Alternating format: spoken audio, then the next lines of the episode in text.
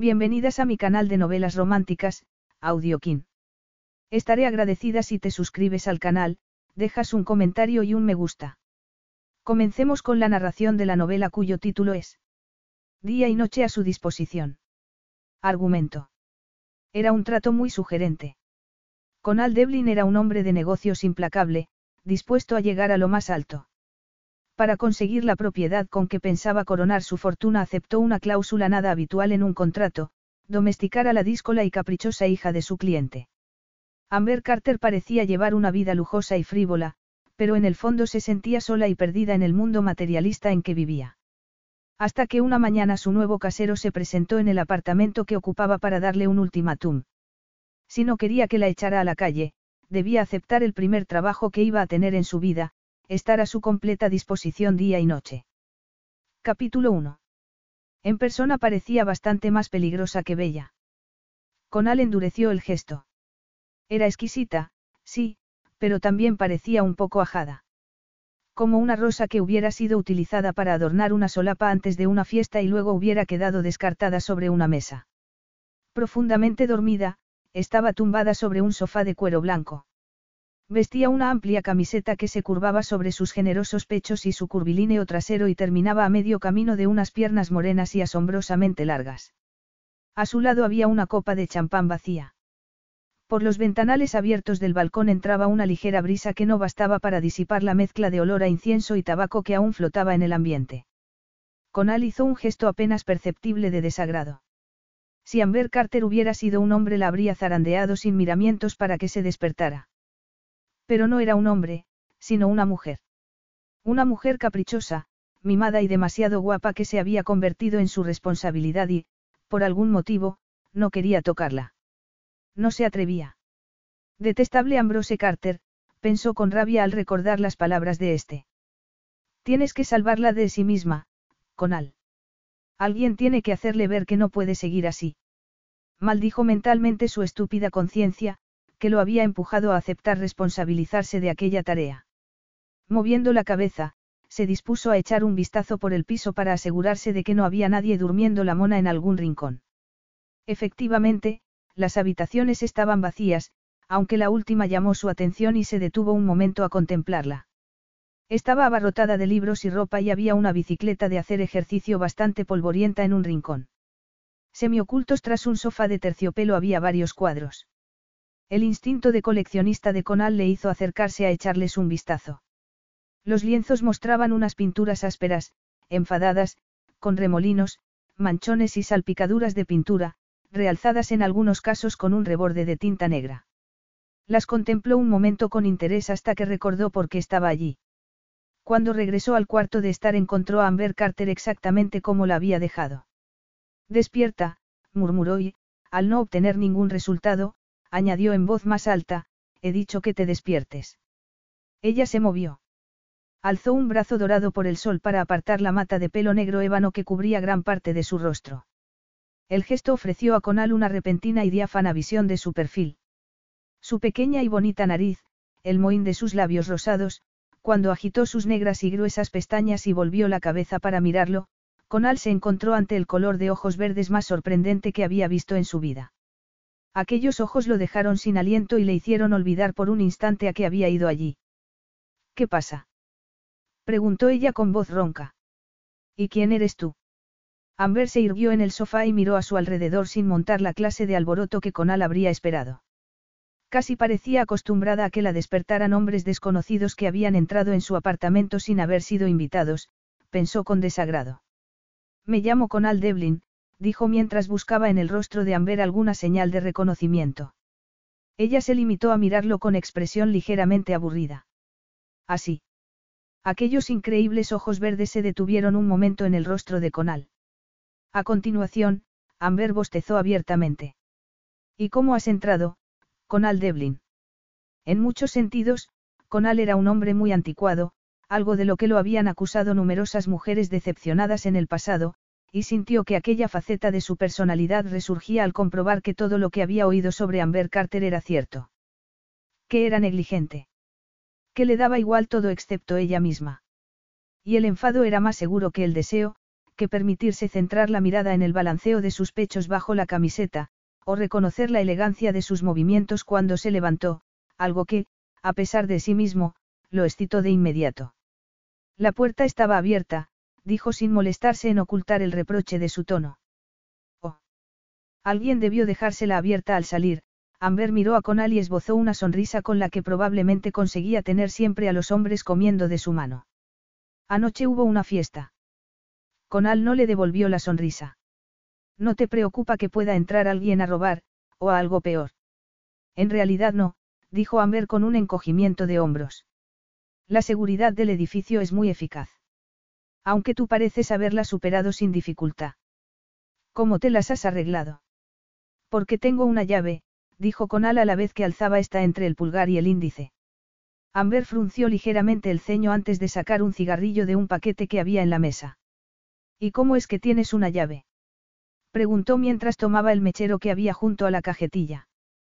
Preferiría que no encendieras eso, dijo Conal. Amber entrecerró los ojos. ¿Lo dices en serio? Sí. Lo digo en serio, replicó Conal. Al margen de los peligros de ser un fumador pasivo, odio el olor a tabaco. En ese caso, vete. Nadie te lo va a impedir, replicó Amber antes de encender el mechero para acercarlo al cigarrillo. Acababa de inhalar la primera calada cuando Conal se acercó a ella de dos zancadas y le quitó sin miramientos el cigarrillo de la boca. ¿Qué crees que estás haciendo? Espetó Amber, indignada. No puedes hacer eso. Ah, no. Mírame, nena, Conal salió al balcón, apretó la brasa entre el pulgar y el índice y luego arrojó la colilla a una copa de champán vacía que había en un tiesto. Cuando regresó al interior vio que Amber estaba sacando otro cigarrillo de la cajetilla. Tengo muchos más, dijo en tono desafiante. Te recomiendo que no pierdas el tiempo, porque voy a quitarte cada cigarrillo hasta que no te quede ninguno. ¿Y si llamo a la policía y hago que te detengan por allanamiento y acoso? Sospecho que solo conseguirías que te acusaran a ti de allanamiento. Tengo la llave, recuerdas. Ya te he oído, pero más vale que me expliques por qué, dijo Amber en un tono que no se atrevía a utilizar nadie con Conal desde hacía años. ¿Quién eres, y por qué te estás comportando como si estuvieras tratando de tomar el control? Contestaré a todas tus preguntas en cuanto te vistas. ¿Por qué? Preguntó Amber a la vez que sonreía, apoyaba una mano en su cadera y adoptaba una pose de modelo. ¿Tanto te afecta mi aspecto, con Al Devlin? Lo cierto es que no, al menos no de la forma que estás sugiriendo. No me excitan las mujeres que fuman y se entregan a desconocidos, replicó Conal, aunque su cuerpo le estaba diciendo justo lo contrario. Y ya que tengo otras ocupaciones que atender, ¿por qué no haces lo que te digo y luego hablamos? Por un instante, Amber estuvo a punto de ir hasta el teléfono para cumplir su amenaza, pero lo cierto era que estaba disfrutando con aquella inesperada situación. Sentir algo, aunque solo fuera enfado, era un placer después de llevar tanto tiempo sintiendo tan solo una especie de entumecimiento aterrador, como si no estuviera hecha de carne y hueso, sino de gelatina. Entrecerró los ojos mientras trataba de recordar la tarde anterior. Sería con Al uno de los que se había colado en la fiesta que había improvisado. No, definitivamente no. Aquel era una clase de hombre que una no olvidaba nunca. Los duros rasgos de su rostro habrían sido perfectos de no ser por la evidencia de una nariz rota en algún momento del pasado. Su pelo era oscuro, aunque no tanto como el de ella, y sus ojos eran del color de la medianoche. Su fuerte mandíbula estaba sombreada por una semibarba que probablemente no se había molestado en afeitar aquella mañana. Y menudo cuerpo, Amber tragó saliva. Daba la sensación de que sería capaz de clavar un pico en un suelo de cemento sin mayor esfuerzo, aunque su inmaculado traje gris tenía aspecto de haber costado una fortuna. De pronto se hizo consciente del mal aspecto que debía tener y se llevó una mano al rostro. Además debía tener un aliento horrible después de haberse quedado dormida sin cepillarse los dientes, no era así como una quería sentirse estando ante un hombre tan espectacular como aquel. De acuerdo, dijo en el tono más despreocupado que pudo. Voy a cambiarme. Disfrutó viendo la sorprendida expresión de Conal mientras se encaminaba a su dormitorio. Algunas mujeres habrían alucinado al ser despertadas por un perfecto desconocido, pero para Amber aquello suponía un comienzo de día interesante después de haber sentido que sus días transcurrían en una especie de bruma gris sin sentido alguno. Se preguntó si Conal Devlin estaría acostumbrado a conseguir siempre lo que quería. Probablemente sí, dada su arrogancia. Pero si creía que iba a intimidarla con su actitud de machito mandón, estaba muy equivocado. Ella no se sentía intimidada por nada ni por nadie. Veinte minutos después, tras haber tomado una reconfortante ducha, salió del dormitorio vestida con unos vaqueros y una ceñida camiseta blanca. Encontró a Conal cómodamente instalado en un sillón, con un portátil abierto en el regazo. Cuando la vio le dedicó una mirada que hizo sentirse ligeramente incómoda a Amber. Siéntate, ordenó. Estás en mi casa, así que no empieces a decirme lo que tengo que hacer. Y no quiero sentarme. Creo que sería mejor que lo hicieras. No me preocupa lo que creas. Conal entrecerró los ojos. Apenas te preocupa nada, ¿verdad, Amber?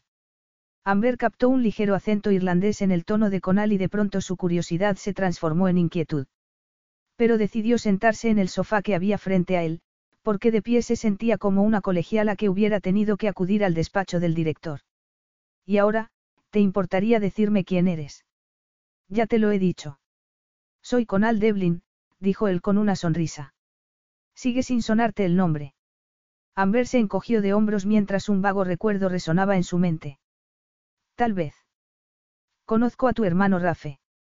Medio hermano, corrigió Amber con énfasis. Hace años que no veo a Rafe. Vive en Australia, sonrió sin humor. Somos una familia muy fragmentada. Eso tengo entendido. También trabajé en otra época para tu padre. Mi padre. Amber frunció el ceño. Vaya, pobrecito. La mirada con que Conal recibió aquel comentario reveló una evidente irritación, algo que complació a Amber. En cualquier caso, añadió a la vez que echaba un vistazo totalmente innecesario al reloj de diamantes que brillaba en su muñeca, no tengo tiempo para esto. Admito que ha sido una manera original de despertar, pero empiezo a aburrirme y tengo una cita para comer con unos amigos, así que corta el rollo y dime por qué estás aquí, Conal. Se debe tal vez a uno de los ataques de mala conciencia de mi padre respecto a sus hijos. Te ha enviado a ver cómo estoy. Si es así, puedes decirle que estoy perfectamente, Amber alzó las cejas al añadir, o es que ya se ha aburrido de su esposa número 6, si no recuerdo mal. Resulta complicado mantenerse al tanto de su ajetreada vida amorosa.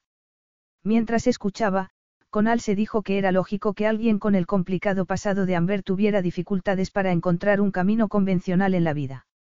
Pensó en lo que su propia madre había tenido que soportar, algo que probablemente estaba más allá de la comprensión de Amber Carter. Pero sabía que no le haría ningún favor palmeándole la espalda. En realidad estaba deseando tumbarla sobre su regazo para darle unas buenas palmadas en el trasero. Al sentir un rebrote de deseo, decidió que aquello no sería buena idea. Acabo de cerrar un negocio con tu padre. Seguro que no te lo habrá puesto precisamente fácil, dijo Amber en tono displicente.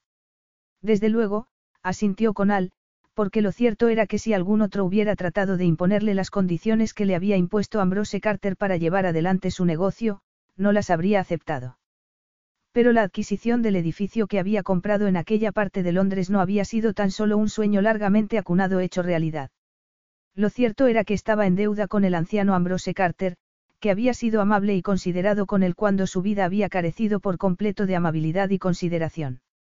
Le había concedido el respiro que había necesitado. Había sido el único en creer en él. Me debes una, Conal, había añadido Ambrose tras hacerle su extravagante petición. Hazme este favor y quedaremos en paz. Y Conal no había podido negarse. De no ser por Ambrose habría acabado en la cárcel. Su vida habría sido muy diferente. Contempló los ojos color esmeralda de Amber y trató de ignorar la sensual y tentadora curva de sus labios. El negocio que hice con tu padre fue comprar este edificio, dijo sin preámbulos. Aquello sí llamó la atención de Amber, que de pronto pareció un gato al que acabaran de echar un cubo de agua. Pero no necesitó más que unos segundos para recuperar su arrogancia natural y dedicar una altiva mirada a Conal. Hace años que mi padre es dueño de este edificio. Fue una de sus inversiones clave. ¿Por qué iba a vendértelo sin decírmelo? Y además a ti. Conal soltó una risotada carente de humor. Se preguntó si Amber habría considerado menos sorprendente la noticia si el comprador hubiera sido algún rico aristócrata. Es posible que le guste hacer negocios conmigo. Y probablemente quiera algo de efectivo para disfrutar de su retiro. Amber frunció el ceño. No sabía que estaba pensando en retirarse. Está pensándolo, y eso significa que va a haber una serie de cambios. El principal es que no vas a poder seguir viviendo aquí gratis como hasta ahora. Disculpa. Estás ocupando un apartamento de lujo en una zona exclusiva, un apartamento al que yo podría sacarle mucho dinero. De momento no estás pagando nada, y me temo que ese arreglo ha llegado a su fin. La expresión de Amber se volvió aún más displicente y altanera, como si la mera mención del dinero fuera algo demasiado vulgar para ella. No te preocupes por eso, con Al Devlin. Tendrá su dinero. Solo necesito hablar con mi banco. Conal sonrió al escuchar aquello. Que tengas suerte con eso. El destello de la mirada de Amber reveló que estaba empezando a enfadarse de verdad. Puede que conozcas a mi padre y a mi hermano, pero eso no te confiere la autoridad necesaria para decidir sobre cosas que no son asunto tuyo. Cosas sobre las que no sabes nada, como mis finanzas. Sé más de lo que crees sobre eso. Más de lo que probablemente te gustaría. No te creo. Cree lo que quieras, nena, dijo Conal con suavidad, aunque pronto averiguarás que es verdad. Voy a ser magnánimo contigo porque hace mucho que conozco a tu padre. Voy a hacerte una oferta. Amber entrecerró los ojos con expresión suspicaz. ¿Qué clase de oferta? Voy a ofrecerte un trabajo y la oportunidad de redimirte, dijo Conal. Si aceptas, nos plantearemos la posibilidad de que ocupes un apartamento más adecuado para una mujer trabajadora. Supongo que estarás de acuerdo en que este sería más adecuado para alguien con un sueldo millonario. Amber lo miró con incredulidad, como esperando que fuera a sonreír y a decirle que todo había sido una broma. ¿Sería así como se comportaban los hombres habitualmente con ella? se preguntó Conal. Por supuesto que sí. Seguro que caían rendidos a sus pies cuando los miraba de aquella manera y chasqueaba sus dedos perfectamente manicurados. ¿Y si no acepto? Conal se encogió de hombros. Eso complicaría las cosas. Podría concederte un mes de plazo y después me vería obligado a cambiar las cerraduras. Amber se puso en pie bruscamente y lo miró con ojos llameantes, como si estuviera dispuesta a lanzarse sobre él para destrozarlo con sus garras. El lado más primitivo de Conal deseó que siguiera adelante, que deslizara una mano por su pecho hasta su entrepierna y lo acariciara para luego inclinarse y tomarlo en su boca. Pero, en lugar de lanzarse sobre él, Amber permaneció quieta tratando de recuperar la compostura. Conal también utilizó el respiro para apartar de su mente aquellas fantasías eróticas. Puede que no sepa mucho de leyes, espetó finalmente Amber, pero sí sé que no se puede dejar a un inquilino en la calle. Pero tú no eres una inquilina, y nunca lo has sido, Conal trató de decir aquello sin mostrar su repentina sensación de triunfo. Aunque Amber fuera una niña rica y mimada, a lo largo de las siguientes semanas iba a aprender una de las lecciones más duras de su vida. Tu padre te ha permitido vivir aquí como un favor, nada más. No firmasteis ningún contrato. Por supuesto que no. Es mi padre. Dejarte el apartamento fue un acto de bondad por su parte. Pero ahora el edificio es mío y, por tanto, tu padre ya no tiene ningún poder sobre la propiedad. Mi padre no habría hecho algo así sin avisarme. Gritó Amber a la vez que negaba firmemente con la cabeza. Me dijo que te había enviado una carta para informarte. Amber lanzó una mirada de evidente angustia al correo sin abrir que había en el escritorio. Tenía el mal hábito de hacer caso omiso del correo que recibía. Las cartas solían contener malas noticias, y siempre había dado por sentado que quien lo necesitara de verdad se pondría en contacto con ella mediante el correo electrónico. Lo único que tenía que hacer era hablar con su padre, se dijo, tratando de ignorar la sensación de vértigo que se estaba adueñando de ella. Tenía que haber algún error en todo aquello.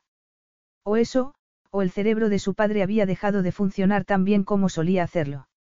De lo contrario, porque iba a haber vendido una de sus posesiones más preciadas a aquel, matón. Te agradecería que te fueras ahora mismo, dijo con toda la calma que pudo. Conal la miró con expresión burlona. No te interesa mi oferta. No te atrae la idea de trabajar de verdad por primera vez en tu vida. No quieres aprovechar la oportunidad de demostrar al mundo que eres algo más que una jovencita rica que se dedica a deambular de fiesta en fiesta. Preferiría trabajar para el diablo antes que para ti, replicó Amber mientras Conal se levantaba y se acercaba a ella con expresión adusta. Pide una cita para verme cuando estés dispuesta a utilizar tu sentido común, dijo a la vez que sacaba una tarjeta de su cartera para dejarla en la mesa. Puedes estar seguro de que eso no va a suceder, replicó Amber en tono desafiante mientras sacaba otro cigarrillo de su paquete. Y ahora haz el favor de irte. Ten por seguro que preferiría bajar al infierno que pasar un minuto más aquí contigo, dijo Conal con suavidad. La sensación de pánico de Amber no hizo más que aumentar al darse cuenta de que estaba hablando en serio. Capítulo 2. Amber trató de contener el temblor de sus manos mientras salía del banco. Tenía que haber algún error, se dijo, angustiada. No podía creer que su padre hubiera hecho algo tan cruel. Tan dictatorial. No podía creer que hubiera ordenado que congelaran sus cuentas. Sus protestas habían sido recibidas por parte del director del banco en un silencio que no presagiaba nada bueno y, una vez fuera del edificio, la verdad golpeó a Amber con toda su fuerza. Estaba arruinada. El corazón latió con fuerza en su pecho. El director le había entregado una carta de su padre de cuyo texto tan solo recordaba en aquellos momentos una frase. Conal Devlin ha recibido instrucciones para ofrecerte la ayuda que puedas necesitar. Conal Devlin. Prácticamente tembló de rabia al pensar en aquel bruto que había entrado en su apartamento el día anterior. Prefería morirse de hambre a pedirle ayuda. No le iba a quedar más remedio que ir a hablar con su padre. Seguro que la escucharía. Siempre lo hacía. Pero no pudo evitar una sensación de pánico muy parecida a la que solía experimentar cuando su madre le anunciaba de pronto que iban a trasladarse a otra ciudad, lo que implicaba que ella iba a perder de nuevo los amigos que tanto le había costado conseguir. Pero no debía dejarse dominar por el pánico. No debía. Con dedos aún temblorosos, sacó su móvil del bolso y marcó el número de su padre.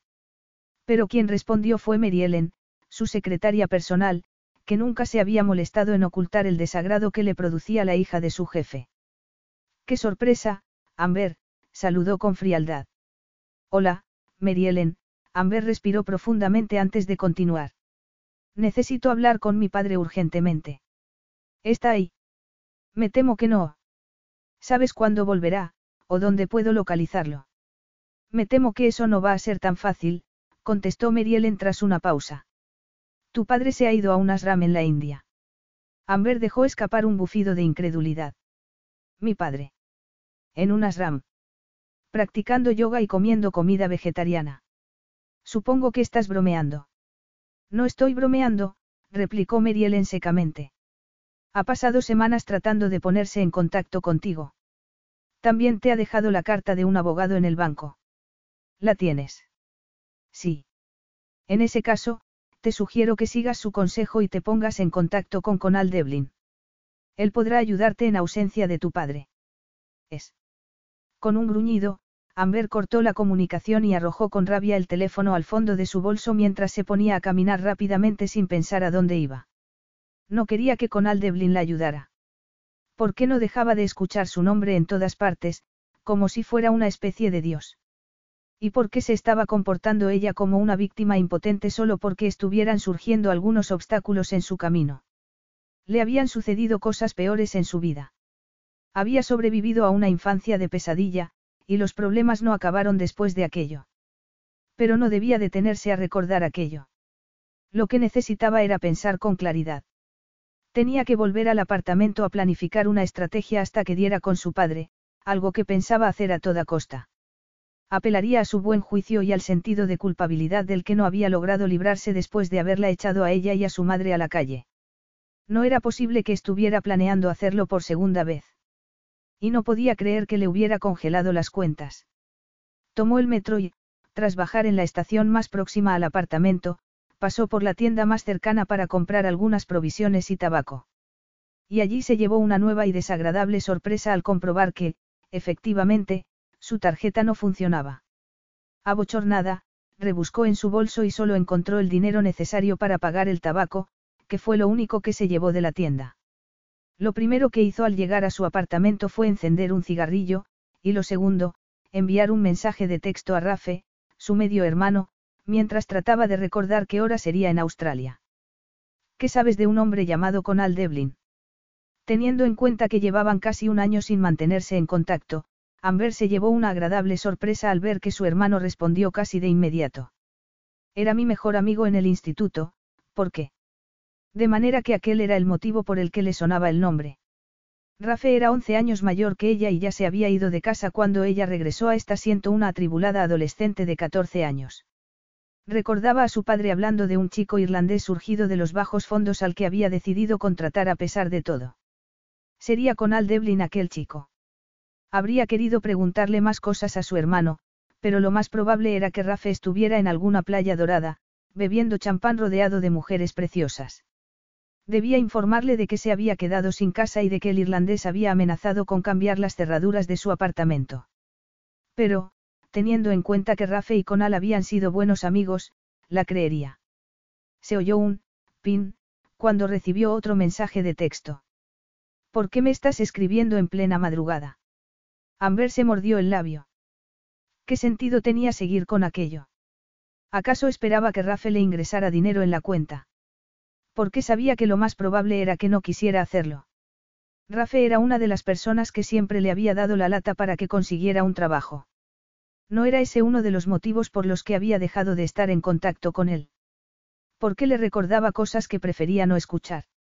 Solo quería saludar, tecleo. Saludos para ti también. Me alegra tener noticias tuyas. Hasta pronto. X.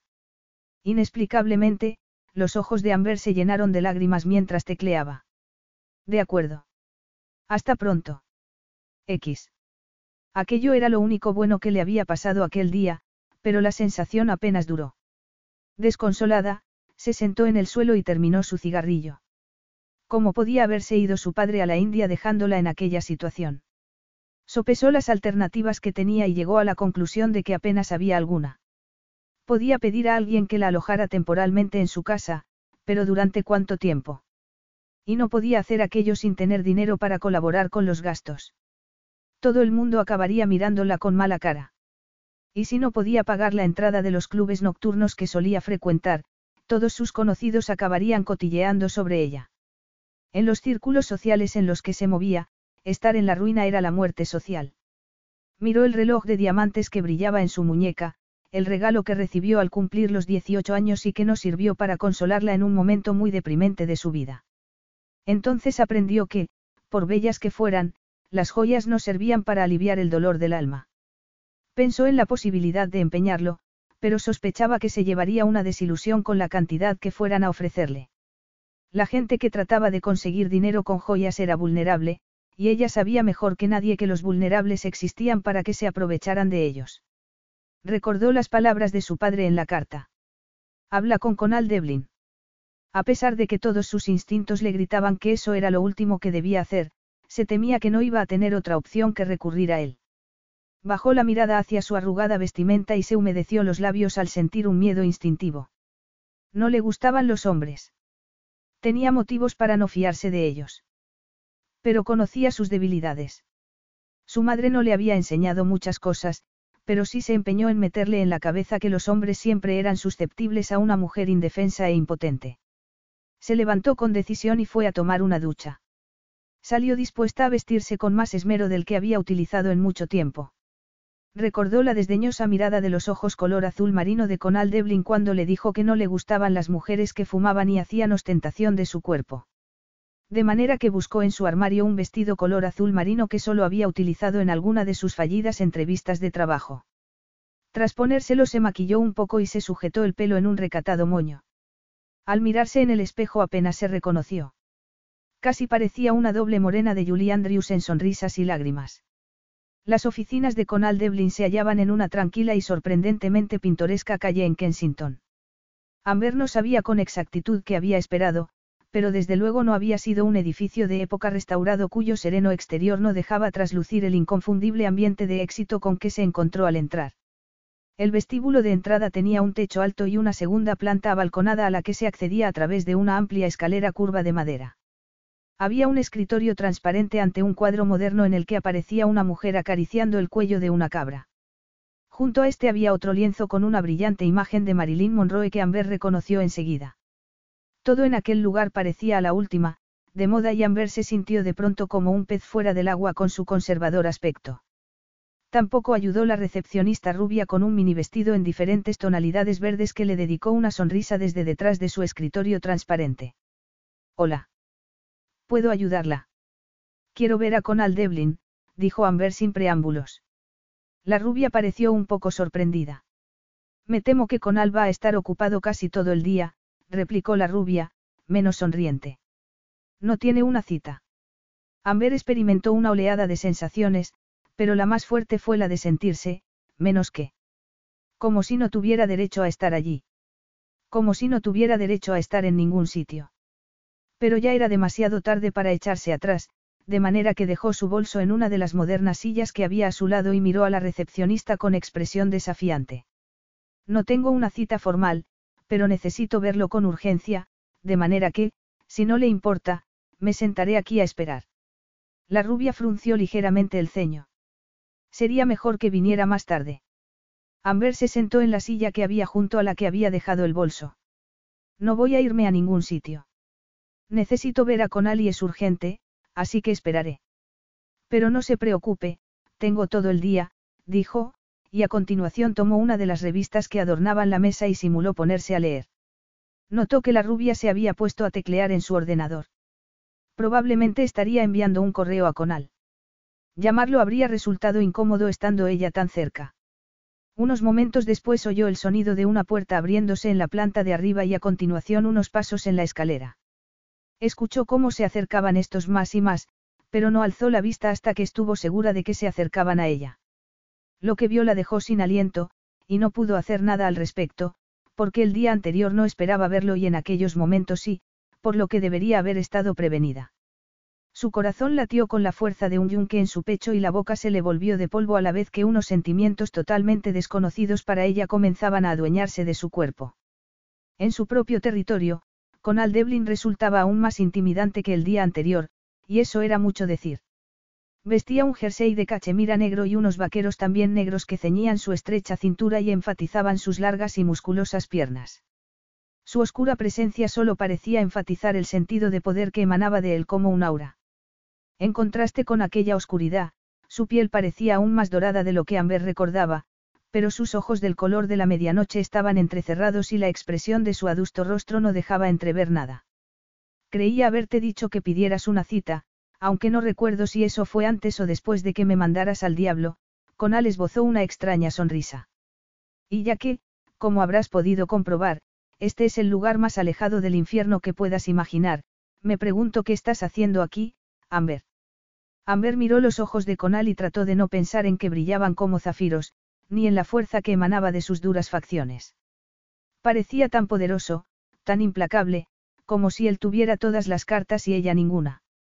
Aquello le hizo recordar que le convenía adoptar un tono conciliador en lugar de ponerse levantisca. He estado en el banco. La sonrisa de Conal no fue especialmente amistosa. Y supongo que te habrán informado de que tu padre te ha cerrado definitivamente el grifo, no. Sí, murmuró Amber. Conal espetó aquel monosílabo como una bala y Amber empezó a preguntarse si debería haberse puesto algo un poco más descocado y atrevido. Ya que te has vestido como una pobre huerfanita, al menos empieza a comportarte como si lo fueras, se dijo. No sé qué voy a hacer, dijo con un ligero temblor en la voz no totalmente simulado. Conal frunció los labios. Podrías tratar de trabajar, como hace el resto de los humanos. Pero yo, el problema es que es imposible emplearme, dijo Amber en tono resignado. El mercado de trabajo es muy duro, y yo carezco de las muchas cualidades que buscan quienes ofrecen trabajo, antes de continuar carraspeó ligeramente. Las cosas están realmente mal, Conal. No logro localizar a mi padre, mis cuentas están congeladas y, no tengo ni para comer, concluyó dramáticamente. Pero supongo que aún puedes fumar, no. Amber echó la cabeza atrás y entrecerró los ojos. No te molestes en negarlo, continuó Conal. Puedo oler el tabaco desde aquí, y me pone enfermo. Es un hábito repugnante, y tendrás que dejarlo. Amber tuvo que hacer verdaderos esfuerzos para mantener la calma. Sé dócil, se dijo a sí misma. Deja que crea lo que quiere creer. Por supuesto. Lo dejaré si me ayudas. ¿Lo dices en serio? Amber se mordió el labio inferior y asintió a la vez que abría mucho los ojos. Por supuesto. Conal asintió brevemente. No estoy seguro de creerte, pero si estás tratando de jugar conmigo te advierto que es mala idea y que más te valdría volver a marcharte por donde has venido. Sin embargo, si estás realmente receptiva y dispuesta a cambiar, te ayudaré. ¿Quieres que te ayude, Amber? Haciendo un esfuerzo sobrehumano, Amber asintió. Supongo que sí. Bien. En ese caso, sube a mi despacho para decidir qué vamos a hacer contigo, Conal se volvió hacia la recepcionista rubia. Haz el favor de no pasarme llamadas hasta que te avise, Serena. Capítulo 3. El despacho de Conal Devlin tampoco se parecía nada a lo que Amber había imaginado. Se quedó momentáneamente muda al encontrarse en una habitación maravillosamente decorada que daba a la calle por un lado y a un precioso jardín por el otro. Las paredes eran de color gris ostra, un fondo perfecto para las pinturas que colgaban de las paredes. Amber parpadeó mientras miraba a su alrededor. Era como estar en una galería de arte. No había duda de que Conal conocía el mundo del arte moderno, ni de que tenía un ojo magnífico para elegir las pinturas. Su escritorio curvado también era una obra de arte en sí mismo, y en un rincón de la habitación había una escultura moderna de una mujer desnuda realizada en alguna clase de resina. Amber apartó rápidamente la vista de la estatua porque había algo incómodamente sensual en la forma en que la mujer tomaba uno de sus pechos entre sus dedos. Cuando volvió la mirada hacia Conal vio que éste la observaba atentamente. Cuando señaló una silla para que se sentara Amber intuyó que verse sometida directamente a aquella burlona mirada sería inaguantable. Empieza a recuperar tu poder, se dijo. Sé dulce. Haz que desee ayudarte. Conal Devlin era lo suficientemente rico como para echarle una mano hasta que su padre volviera de la India. En lugar de sentarse, Amber fue hasta una de las amplias ventanas del despacho y simuló contemplar atentamente el exterior. No tengo todo el día, advirtió Conal, así que será mejor que vayamos directos al grano. Y antes de que empieces a agitar esas largas pestañas y a mirarme como una colegiala, algo que ya te advierto que no me va a afectar en lo más mínimo, deja que te aclare algunas cosas. No voy a darte dinero sin que tú me des algo a cambio, y no voy a permitirte conservar un apartamento que es demasiado grande y lujoso para ti. De manera que si el único propósito de esta intempestiva visita es camelarme para que te deje dinero, estás perdiendo el tiempo.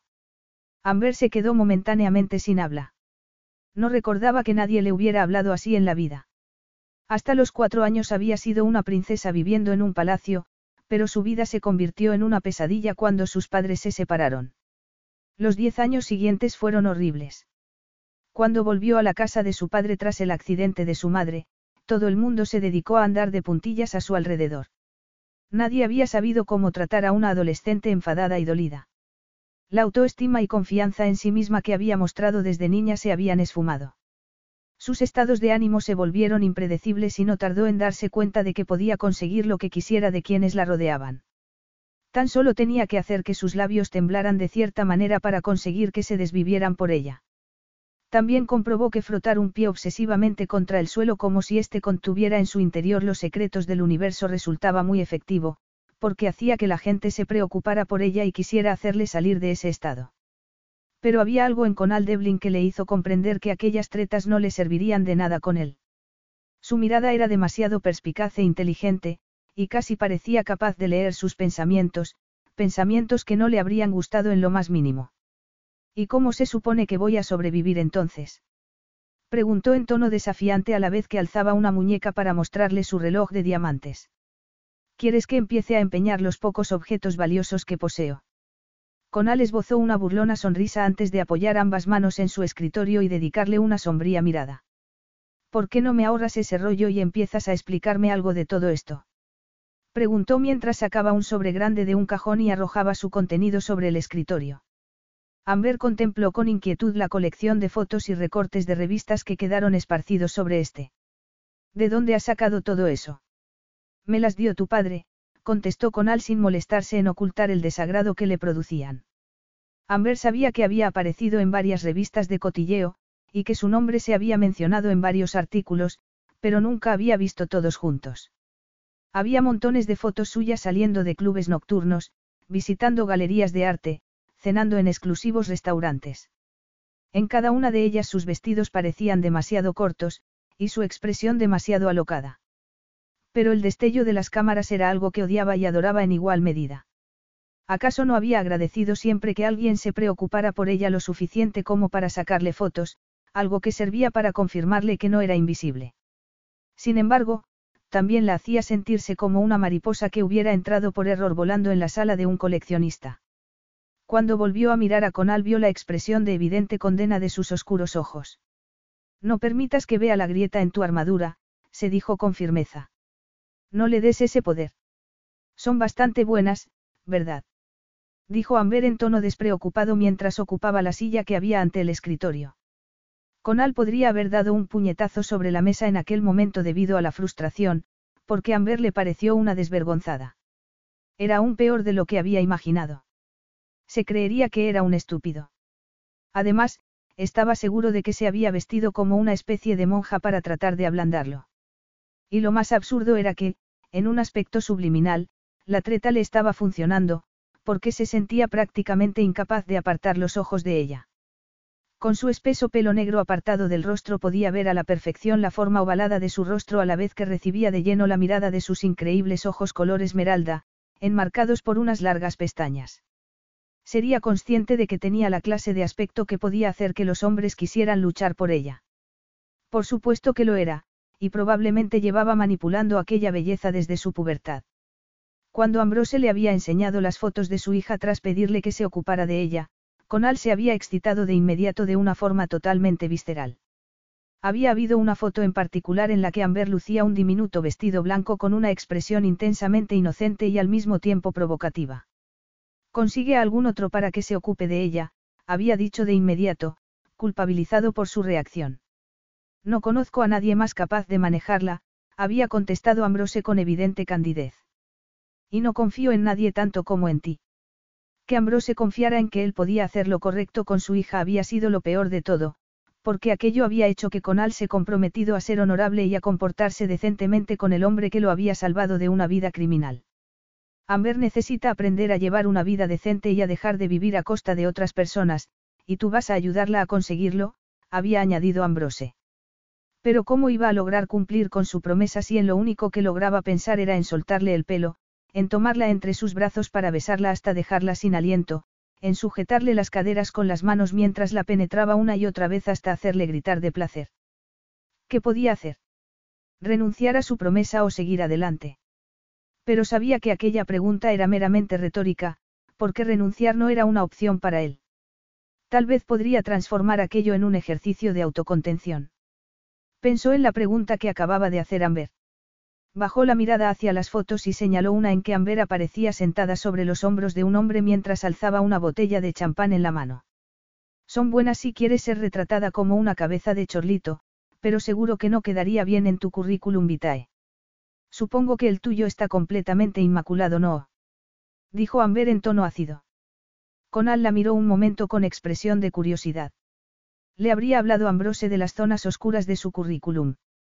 Él tenía sus propios demonios con los que luchar. Pero Amber no dijo nada y se limitó a seguir mirándolo con la expresión retadora que estaba haciendo hervir la sangre de Conal. Esto se trata de ti. No de mí. En ese caso soy todo oídos, dijo Amber con sarcasmo. Probablemente esa es la primera cosa razonable que has dicho en todo el día, Conal se apoyó contra el respaldo de su asiento y la observó un momento. Esto es lo que te propongo. Es evidente que necesitas un trabajo para pagar la renta y demás, pero, como tú misma has reconocido, tu currículum, o, más bien, tu ausencia de currículum, no te va a facilitar las cosas para conseguirlo. De manera que lo que te propongo es que vengas a trabajar para mí. Es sencillo. Amber se quedó muy quieta porque, así expresado, sonaba realmente sencillo. Parpadeó mientras sentía un primer destello de esperanza. Miró en torno al bellamente proporcionado y decorado despacho de Conal y detuvo la mirada en el jarrón lleno de flores frescas que adornaba el escritorio. Se preguntó si las habría puesto allí la rubia del mini vestido. De pronto tuvo las mismas sensaciones que solía experimentar cuando alguna amiga cuyos padres no se habían separado la invitaba a pasar el fin de semana en su casa. La sensación de que estaba observando desde fuera un mundo perfectamente ordenado en el que todo funcionaba como se suponía que debía funcionar. Y Conal Devlin le estaba ofreciendo un lugar en aquella clase de mundo. No sé muy bien a qué negocios te dedicas. Vendo casas y apartamentos en Londres y tengo oficinas en París y Nueva York. Pero mi gran pasión es la pintura, como habrás podido observar. Sí, dijo Amber educadamente, incapaz de ocultar una nota de asombro en su tono que Conal captó de inmediato. Parece sorprendida. Amber se encogió de hombros. Supongo que lo estoy. ¿Por qué no doy el tipo? Conal alzó burlonamente sus cejas. Porque carezco de un título y no llevo un traje a rayas. Cuidado, señor Devlin, ese complejo que lleva a las espaldas parece estar volviéndose demasiado pesado. Conal rió sinceramente al escuchar aquello y Amber se enfadó consigo misma por el placer que experimentó al escucharlo. ¿Por qué le agradaba tanto haber hecho reír a aquel autoritario irlandés? Solo me intereso por el arte del siglo XX y compro para mí mismo, pero de vez en cuando consigo alguna pieza para clientes o amigos. Actúo de intermediario. ¿Por qué te necesitan como intermediario? Porque en las compras relacionadas con el arte no solo importa la negociación, también es importante ser capaz de cerrar el trato. Y eso es algo que se me da bien. Algunas personas para las que compro son muy ricas y a veces prefieren comprar anónimamente para que no les cobren cantidades astronómicas, Conal sonrió. A veces también quieren vender anónimamente y acuden a mí para que los ayude a conseguir el máximo precio posible. Amber cruzó las manos sobre su regazo. Tampoco tenía por qué resultar tan duro trabajar para él. La única desventaja sería que tendría que tratar con él, pero el apartado de las ventas parecía pan comido. Yo podría ocuparme de eso, dijo, segura de sí misma. Conal entrecerró los ojos. ¿De qué? De vender casas y apartamentos. Conal la miró atentamente. Así como así. Por supuesto. Tampoco debe ser tan difícil. ¿Crees que voy a dejar a alguien como tú suelto en un negocio que he tardado 15 años en sacar adelante? Preguntó Conal a la vez que se pasaba la mano por el pelo con evidente irritación. ¿Crees que la venta de algo tan caro puede dejarse en manos de alguien que nunca ha tenido un trabajo y que se ha pasado la vida entrando y saliendo de clubes nocturnos? Amber habría querido tomar el florero y vaciar el contenido en su cabeza antes de levantarse para salir de allí dando un portazo y con la intención de no volver a ver el atractivo rostro de Conal Devlin nunca más. Pero aquello no habría servido precisamente para ayudarla a proyectar la imagen que pretendía. Quería que Conal creyera que podía ser una persona tranquila, serena. Quería que viera un destello de la nueva y eficiente Amber, que no iba a alterarse por los insultos de un hombre que no significaba nada para ella. Conal Devlin tan solo era un medio para conseguir un fin. Siempre puedo aprender, dijo. Pero si crees que se me daría mejor ocuparme de vender y comprar algunos cuadros, me gustaría intentarlo. Me gusta la pintura. Amber creyó captar un destello en la mirada de Conal cuando escuchó aquello. Negociar en el mundo del arte implica más habilidades que, vender y comprar algunos cuadros, repitió Conal irónicamente. Además, tengo otros planes para ti, añadió a la vez que bajaba la mirada hacia un papel que tenía en la mesa. Tengo entendido que hablas varios idiomas. Ahora pareces tú el sorprendido. Conal encogió sus anchos hombros. Supongo que sí. No te tenía por una lingüista, con todas las horas de estudio que eso debe implicar. Hay más de una manera de aprender idiomas, y yo no lo he hecho a base de estudiar, sino gracias a la debilidad de mi madre por los hombres de los países mediterráneos. De niña viví en los países a los que mi madre acudía atraída por alguno de esos amores, Amber rió con amargura. Y te aseguro que hubo varios. Y yo aprendí los idiomas locales. Fue una mera cuestión de supervivencia. Conal la miró pensativamente. Supongo que eso debió ser duro. Amber negó con la cabeza, más por costumbre que por otra cosa. La compasión, o lo que fuera, le hacía sentirse muy incómoda. Le hacía recordar a tipos como Marco, o Saros, o Pierre, algunos de los hombres que habían roto el corazón de su madre de forma tan definitiva y se habían ido dejándola a ella sola para tratar con su desconsolada madre. Tampoco fue para tanto, dijo en tono aburrido. Sé decir, querido, en italiano, griego y francés, y también conozco un montón de variaciones sobre, eres un completo miserable. La frivolidad del tono de Amber pareció molestar a Conal, que volvió a mirar la hoja que tenía sobre el escritorio. Te aseguro que no te voy a necesitar para revivir ninguno de esos sentimientos, dijo sin mirarla. Pero antes de plantearte las condiciones del trabajo que podría ofrecerte, quiero algunas garantías por tu parte. ¿Qué clase de garantías? En mi organización no hay lugar para cabos sueltos ni princesas petulantes que dicen lo primero que se les viene a la cabeza. Trato con gente a la que hay que manejar con mucho cuidado y necesito saber que eres capaz de demostrar tu capacidad de criterio y tacto antes de hacerte mi propuesta. De momento, la única impresión que tengo es que eres bastante, difícil. Amber se sintió más dolida de lo que habría esperado por aquellas palabras, y por la mirada que le estaba dedicando Conal, que parecía estar diciendo que alguien como ella no tenía derecho a existir. Además, el hecho de que Conal Devlin tuviera un aspecto tan espectacular, un cuerpo tan magnífico y unos labios que estaban haciendo volar peligrosamente su imaginación, no le estaban facilitando las cosas. Su cuerpo estaba reaccionando de una forma a la que no estaba acostumbrada, y que apenas podía controlar. Y eso que aquel hombre ni siquiera le gustaba. Sintió una conocida sensación de rebeldía acumulándose en su interior, a la vez que una voz susurraba en su cabeza que no tenía por qué aguantar su dictatorial actitud. Podía demostrarle que era una superviviente. Era posible que no tuviera la pared cubierta de títulos, pero no era ninguna estúpida. Tan difícil podía resultar encontrar un trabajo y un lugar en que vivir. Lo único que tenía que hacer era recuperar la resistencia y capacidad de adaptación que desarrolló mientras su madre la arrastraba de ciudad en ciudad. Se puso en pie y tomó su bolso sin dejar de sentirse intensamente consciente de la mirada de Conal. Puede que no esté cualificada, dijo con firmeza, pero no estoy desesperada.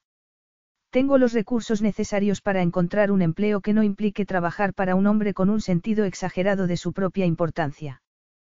Conal rió con suavidad. Entonces tu respuesta es no.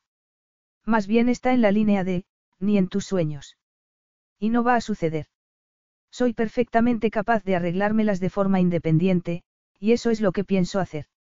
Eres magnífica, Amber, dijo Conal lentamente. Esa clase de espíritu en una mujer es algo muy poderoso, y si no apestaras a tabaco y sintieras que el mundo está en deuda contigo, resultarías preocupantemente atractiva. Amber se sintió momentáneamente confundida. ¿La estaba insultando o le estaba haciendo un cumplido? Tras fulminarlo con la mirada, giró sobre sus talones y salió del despacho con un sonoro portazo, lo que no le impidió escuchar el sonido de la risa de Conal a sus espaldas. Absurdamente, se sintió como alguien que hubiera saltado de un avión en pleno vuelo y hubiera olvidado ponerse el paracaídas. Ya se lo demostraré, se dijo con rabia. Ya les demostraré a todos de que soy capaz. Capítulo 4. Lo siento. Amber limpió con un trapo el champán derramado sobre la mesa mientras el cliente con ojos de cerdito seguía cada uno de sus movimientos. Enseguida le traigo otra bebida. ¿Por qué no te sientas conmigo y nos olvidamos de la bebida? Dijo el cliente a la vez que palmeaba el asiento a su lado. Amber negó con la cabeza y trató de ocultar su sensación de asco. Se supone que no debo relacionarme con los clientes, dijo a la vez que tomaba la bandeja y giraba sobre sí misma para encaminarse cuidadosamente hacia la barra del bar. Estaba acostumbrada a llevar tacones, pero los de los zapatos rojos que calzaba eran tan altos que hacía falta estar muy concentrado para no caerse. Tampoco ayudada el ceñido y corto vestido negro que completaba su uniforme y, por la mirada que le dedicó el dueño, dedujo que había visto lo sucedido. Apretó los dientes mientras se preguntaba cómo había sido capaz de rechazar el trabajo que le había ofrecido con Al Devlin. De verdad había creído que el mundo se pondría a sus pies en cuanto se propusiera encontrar un trabajo. ¿Por qué no había tardado en descubrir que los únicos trabajos disponibles para quienes carecían de un currículum vitae se encontraban en lugares como aquel, un club nocturno escasamente iluminado donde nadie parecía feliz? Es la tercera bebida que tiras esta semana. Dijo el dueño con evidente irritación cuando Amber se acercó. ¿Dónde aprendiste a ser tan patosa? Me he, movido demasiado deprisa. He pensado que el cliente me iba a pellizcar el trasero. ¿Y? ¿Cuál es el problema? ¿Acaso no está bien que un hombre muestre su aprecio por una mujer atractiva? ¿Para qué crees que te vestimos así? Voy a descontarte el precio de la bebida de tu sueldo, Amber. Y ahora, ve a reponerle la bebida y muéstrate más amistosa con él. Amber sintió la fuerza de los latidos de su corazón mientras el dueño servía un champán infecto en una copa.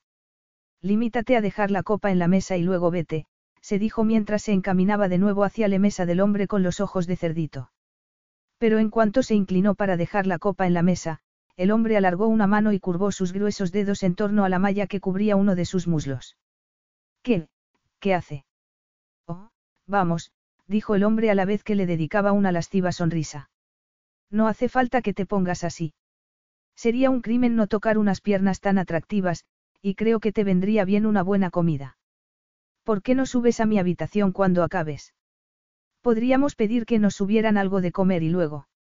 ¿Y qué le parecería apartar sus sucias manos de ella ahora mismo? murmuró una voz grave y evidentemente furiosa tras Amber, una voz que ella reconoció de inmediato.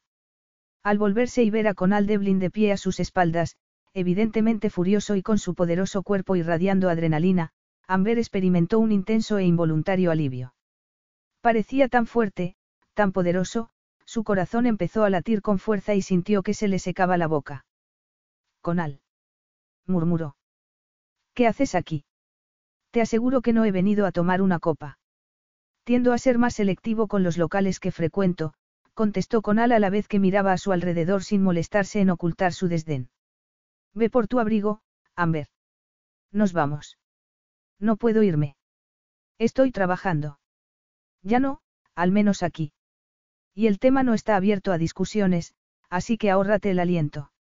O vienes por las buenas, o te cargo sobre un hombro y te saco de aquí como si fueras un fardo.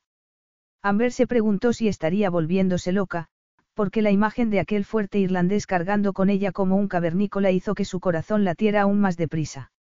Al ver de reojo que el dueño del club estaba hablando en la barra con un tipo notablemente robusto, empezó a temer que se produjera alguna escena. Y si Conal se enzarzaba en una pelea con puñetazos, vasos volando y todo lo demás. Voy por mi abrigo, dijo rápidamente. Date prisa, dijo Conal, impaciente. Este lugar me pone la carne de gallina. Amber fue rápidamente a su diminuto vestuario y se desvistió para ponerse rápidamente los vaqueros y el jersey con el que había acudido al club. Cuando regresó suspiró aliviada al ver que Conal seguía allí. El dueño le estaba entregando en aquellos momentos un pequeño fajo de billetes. Su avinagrada expresión revelaba que no lo estaba haciendo por gusto. Vámonos, dijo Conal en cuanto la vio. Conal. Ahora no, Amber. No quiero hablar contigo en este lugar. La evidente determinación de Conal hizo que Amber se limitara a seguirlo hasta que estuvieron en la calle. Fuera hacía una deliciosa noche de primavera. Amber aspiró una bocanada de aire con auténtico placer mientras un coche con chofer se detenía en la acera junto a ellos. Entra, ordenó Conal, y Amber se preguntó si se habría pasado toda la vida ladrando órdenes. Pero hizo lo que le pedía y cuando entró en el coche experimentó una extraña sensación de alivio al verse rodeada de un nivel de lujo que resultaba reconfortantemente familiar. Un lujo con el que siempre había podido contar hasta que su padre y Conal se habían confabulado para quitárselo. Miró un momento el duro perfil de Conal y la gratitud que había experimentado hacía unos momentos se transformó en resentimiento. ¿Cómo me has encontrado? preguntó mientras el coche se ponía en marcha. Hice que uno de mis hombres estuviera al tanto de tus andanzas. ¿Por qué? ¿Tú qué crees? Tal vez porque eres tan irresistible que no he podido mantenerme alejado de ti. Esperaba haber podido contarle a tu padre lo bien que te había ido tras tu dramática marcha de mi oficina, con al río sin humor. Menuda esperanza. Debería haber supuesto que elegirías el peor camino para conseguir dinero fácil. ¿Y por qué te has molestado en venir a por mí si ya me tienes catalogada como una completa inútil? Conal no respondió de inmediato, porque lo cierto era que aún no tenía muy clara la respuesta. Lo cierto era que, a pesar de sí mismo, había admirado el orgullo con que Amber se había ido de su despacho sin mirar atrás. La había imaginado fregando suelos, o pasándose el día de pie en una caja registradora antes que trabajando para él. Y eso le había gustado. Pero se había equivocado, por supuesto. Amber había buscado la solución rápida. Había aprovechado la oportunidad para encajar su magnífico cuerpo en un vestido que apenas dejaba nada a la imaginación y encontrar trabajo fácil en un lugar inmundo. Me siento en parte responsable de ti. Por mi padre. Claro. ¿Por qué si no? Vaya. Veo que eres uno más de los que le dice, sí, a todo a mi padre. Ten por seguro que no soy uno de esos, Amber, replicó Conal con dureza. Y pregúntate a ti misma qué habría pasado si no hubiera aparecido hoy en el club cuando he aparecido. ¿O he interpretado mal la situación? Puede que te gustara que ese guiñapo de hombre te tocara el muslo de ese modo. Tal vez estabas deseando subir a una habitación con él. Por supuesto que no. exclamó Amber. Era un asqueroso. Todos lo son. ¿Y por qué no te has buscado un trabajo normal? Preguntó Conal sin ocultar su exasperación.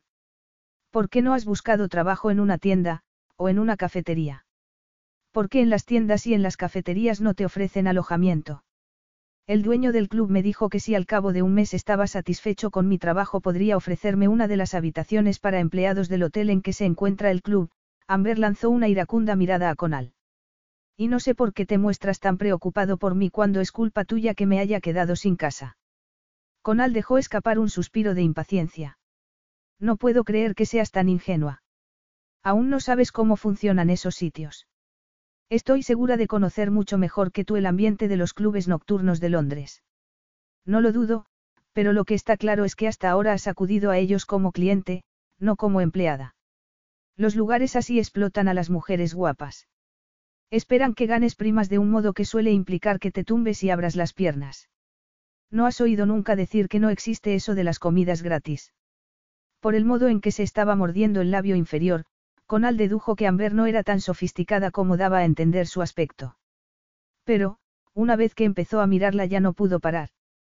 Su pelo negro caía revuelto en torno a los hombros de su gabardina y sus ojos verdes estaban expertamente maquillados. El rojo ligeramente desvaído de sus labios iba a juego con los tacones con que la había visto balancear sus caderas mientras deambulaba por el club, y la mente de Conal se vio repentinamente invadida de imágenes eróticas en las que lo tenía rodeado con sus largas piernas por la cintura mientras él la penetraba. Tamborileó nerviosamente los dedos sobre su muslo. Lo mejor que podía hacer era lavarse las manos en lo referente a aquel asunto. Tendría que explicarle a Ambrose que la consideraba una causa perdida y que más le valía aceptarlo y permitirle seguir la vida de pura indulgencia que había llevado hasta entonces. Pero cuando el coche pasó junto a una farola que iluminó de lleno el rostro de Amber, Conal se fijó por primera vez en sus ojeras.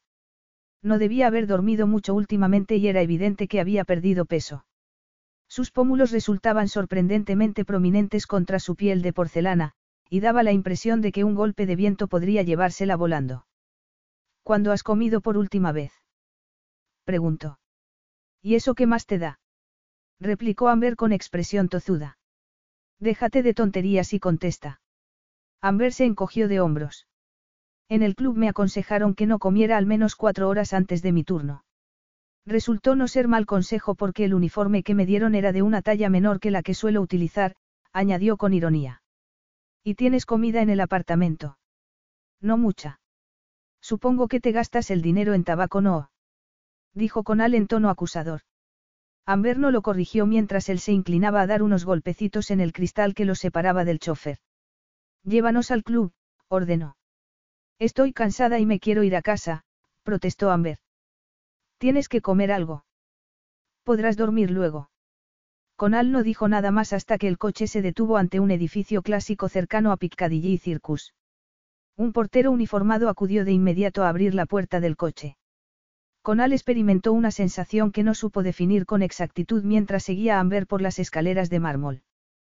Cuando se quitó la gabardina para entregarla en recepción y vio que temblaba ligeramente, se quitó su bufanda de cachemira y se la puso en torno al cuello, dejando que sus extremos cayeran sobre sus magníficos pechos.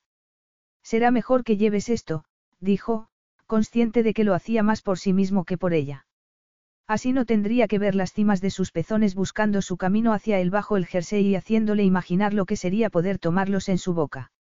A pesar de que era tarde, fueron conducidos hasta el comedor, donde un camarero preparó rápidamente una mesa para ellos. Conal pidió una sopa y sándwiches para Amber y un coñac para sí mismo. Cuando le sirvieron la comida se limitó a contemplar en silencio la concentración con que Amber devoró la sopa y los sándwiches y, por primera vez aquella tarde, empezó a relajarse. Tomó un sorbo de su coñac. Fuera, el ritmo de la ciudad había amainado, pero aún se veía gente caminando y coches circulando, mientras en el interior del club todo era orden y silencio. Siempre era así. Aquel era uno de los motivos por los que se había unido a aquel club. Su aire de estabilidad siempre lo había atraído. Sonrió al recordar que había logrado entrar gracias a la recomendación de un ministro del gobierno y de un distinguido miembro de la realeza británica. ¿Quién habría pensado que un muchacho nacido con tan poco acabaría allí, entre los más ricos y poderosos? Cuando Amber terminó de comer, se apoyó con un respiro contra el respaldo de su asiento y miró a su alrededor con la expresión de una gatita a la que acabaran de rescatar del frío y lluvioso exterior. Conal dejó su copa en la mesa y la miró con expresión severa.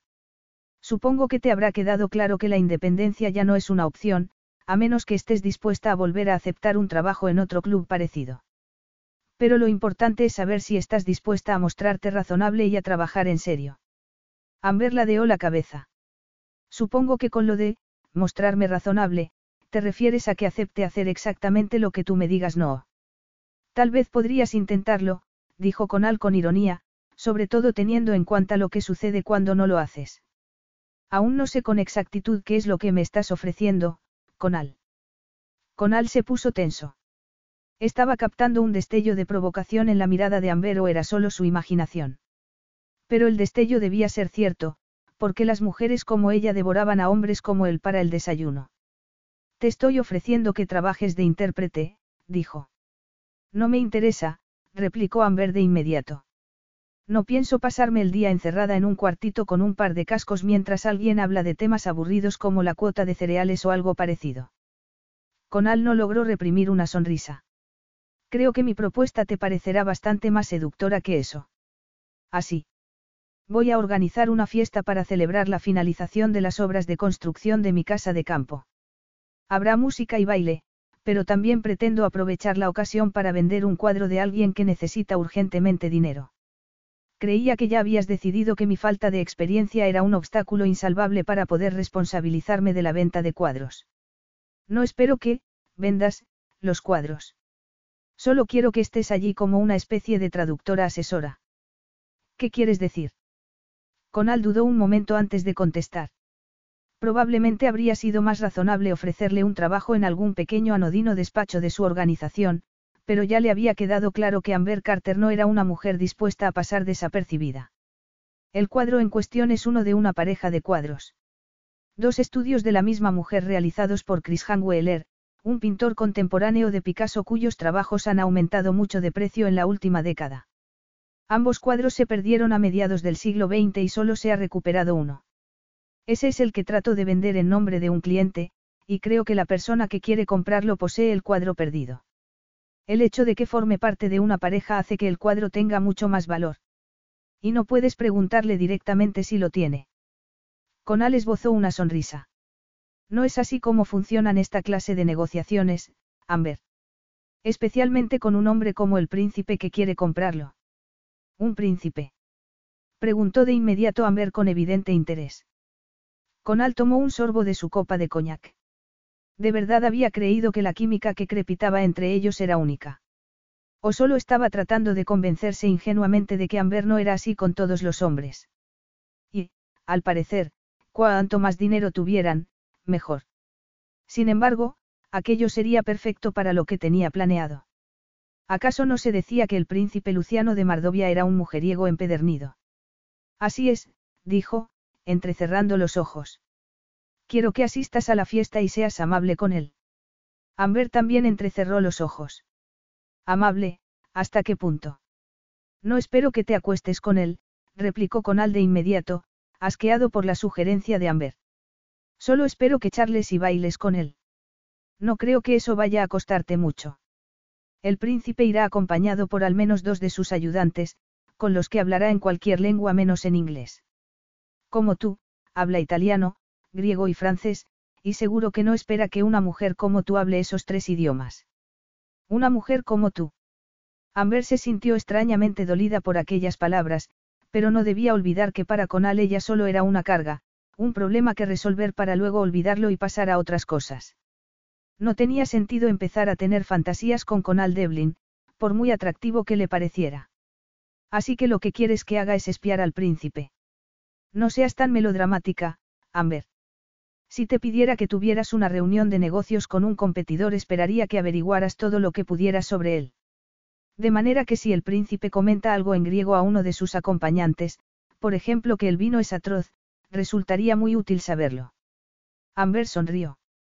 Tienes la costumbre de servir vinos atroces, Conal. ¿Tú qué crees? Creo que, no. No te estoy pidiendo que mientas sobre tu habilidad con los idiomas, pero tampoco tienes por qué mencionarla. Esto es un negocio.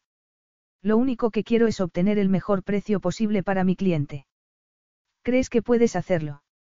Puedes hacer de anfitriona para mí por una tarde y pegarte al príncipe como una lapa. Amber miró a Conal a los ojos.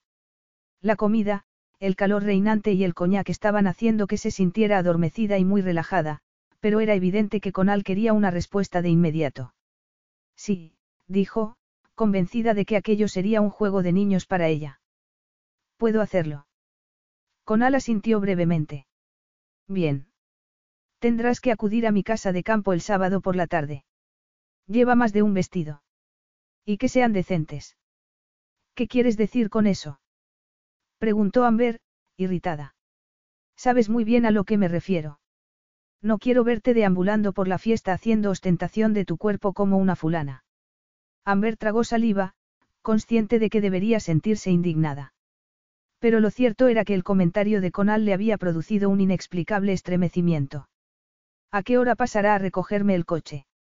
Conal la miró un momento antes de echar atrás la cabeza y reír. Pero cuando volvió a mirarla lo hizo con dura frialdad. Aún no te has enterado, ¿verdad, Amber? Puede que vayas a tratar con un príncipe, pero vas a tener que dejar de comportarte como una princesa, porque no lo eres. Tendrás que tomar el tren, como cualquier otro mortal.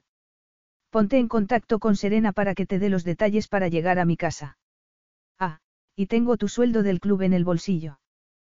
Te lo daré cuando volvamos al coche. No quiero dártelo aquí porque el gesto podría malinterpretarse.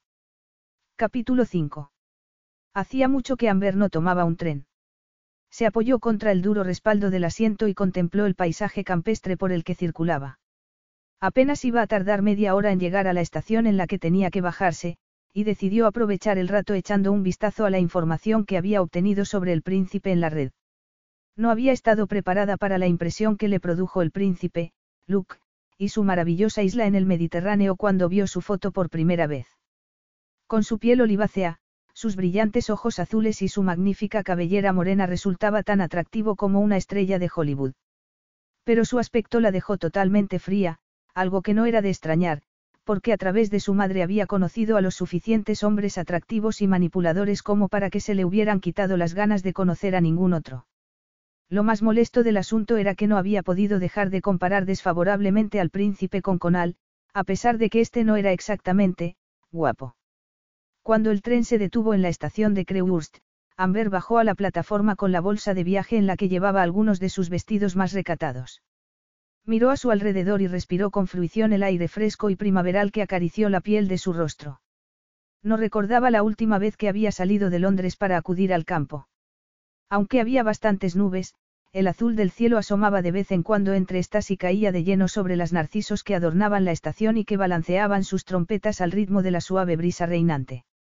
Serena le había indicado que en la estación tomara un taxi para acudir a la casa de Conal, pero al salir no encontró ninguno en la parada. Cuando fue a preguntar al señor mayor que atendía tras la ventanilla del vestíbulo de la diminuta estación, este movió la cabeza como si acabaran de preguntarle por el paradero del Santo Grial. No puedo decírselo. El taxista ha ido a llevar a su mujer de compras. Pero el sitio al que va no está muy lejos, añadió en tono optimista. En circunstancias normales, Amber habría pateado el suelo impacientemente mientras exigía que alguien se ocupara de buscarle rápidamente un taxi. Pero había algo en aquel primaveral día que parecía estar adueñándose de sus sentidos.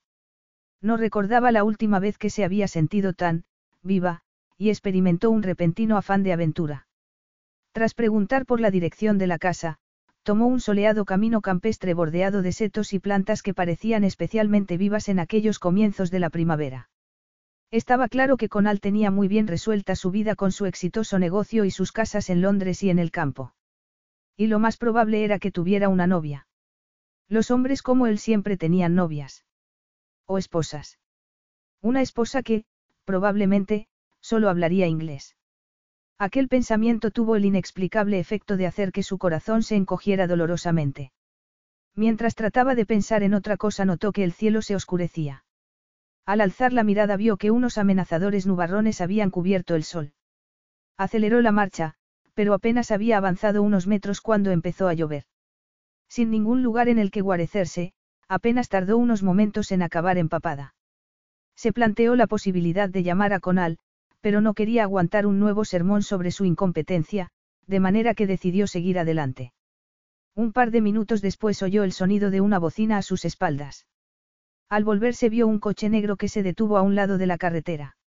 La poderosa silueta que se hallaba tras el volante resultó inquietantemente familiar, y cuando la ventanilla del coche bajó y Amber vio que se trataba de Conal, su corazón latió más deprisa.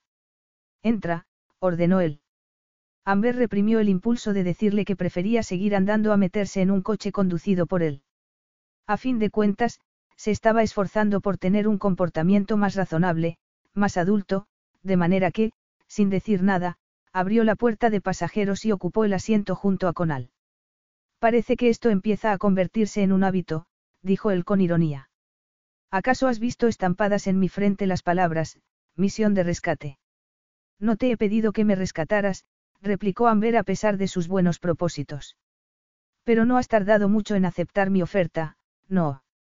No soy tan testaruda como para desaprovechar la oportunidad de guarecerme en un coche calentito mientras fuera diluvia. Supongo que ahora vas a reñirme por haberme mojado, dijo Amber a la vez que empezaba a temblar. Debería reñirte por haber ido caminando por el medio de la carretera sin prestar atención, replicó Conal. Si hubiera ido más rápido podría haberte atropellado. Amber apenas notó que los dientes empezaban a castañetearle.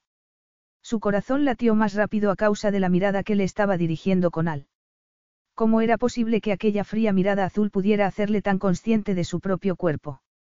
¿Cómo era posible que le hiciera sentir que sus pechos eran traspasados por pequeñas y delicadas agujas a la vez que un intenso calor irradiaba el resto de su cuerpo? Conal se quitó rápidamente la cazadora de cuero que vestía y la colocó sobre los hombros de Amber, que contuvo involuntariamente el aliento mientras contemplaba sus ojos color zafiro y la sombra de la barba que cubría su poderosa mandíbula. Por un instante pensó que iba a besarla. Solo habría necesitado pasar una mano tras su nuca para atraer aquellos labios hacia los suyos. Al ver que Conal entrecerraba los ojos, temió que hubiera podido leer sus pensamientos. Instintivamente, ciñó la cazadora con fuerza en torno a su cuerpo. Ponte el cinturón, ordenó él a la vez que se apartaba y ponía de nuevo el coche en marcha. Y explícame por qué no has tomado un taxi en la estación. No he tomado un taxi porque no había ninguno, y el hombre que atendía tras la ventanilla me ha dicho que el lugar que buscaba no estaba lejos. Deberías haberme llamado. A ver si te aclaras, Conal. No puedes criticarme por no comportarme como una persona normal y luego quejarte si lo hago. Esperaba que me pusieras una medalla por mi buen comportamiento, añadió Amber con ironía. Además, no imaginaba que ya estarías por aquí. Conal se mantuvo en silencio mientras conducía. No quería admitirlo, pero lo cierto era que, a pesar de todas las excusas que había buscado para autoconvencerse de que había ido antes de la hora prevista para asegurarse de que todo estaba en orden, no lo había hecho por eso. Admítelo, se dijo. La deseas. A pesar de todo lo que sabes sobre ella, no has sido capaz de quitártela de la cabeza desde el primer día. Resultaba desconcertante reconocer que lo que le habría gustado hacer en aquellos momentos habría sido arrancarle la cazadora y el resto de la ropa para acariciarla y tomarla allí mismo. Pero si lo que quería era sexo, sabía que Eleanor estaría a su disposición con una simple llamada. Sin embargo, la imagen de la rubia belleza de su amante palidecía en comparación con la de Amber.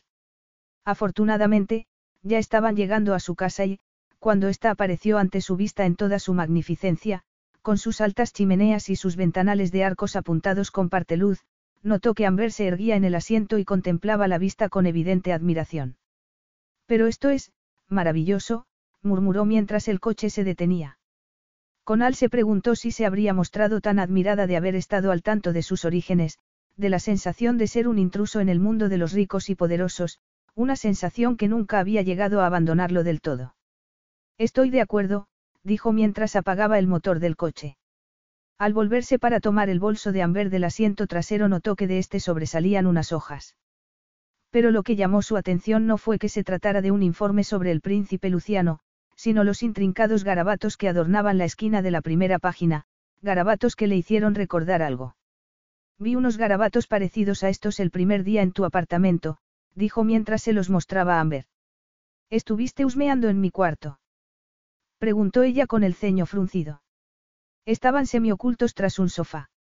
Eran tuyos. Por supuesto que eran míos. ¿Por qué? Pensé que algunos eran muy prometedores, y otros me parecieron directamente buenos.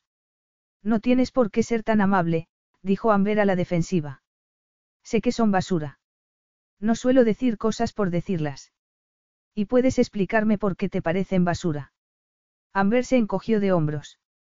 Solía pintar mucho cuando vivía con mi madre, que siempre estaba muy ocupada con algún nuevo, amor, o buscando un sustituto.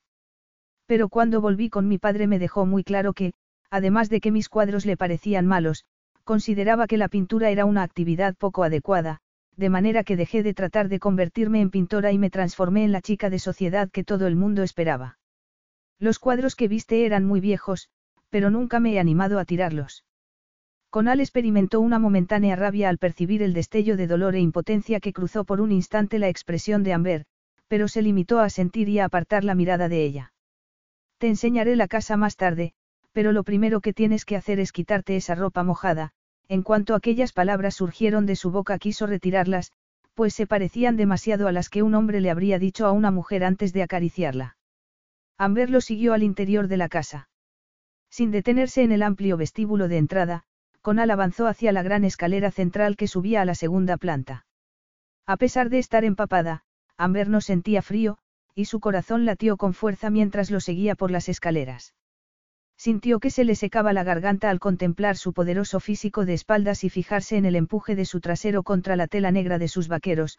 Lo más absurdo era que ella no solía experimentar aquel tipo de sensaciones cuando miraba a un hombre, y menos aún si se trataba de un hombre que la trataba como a una colegiala traviesa.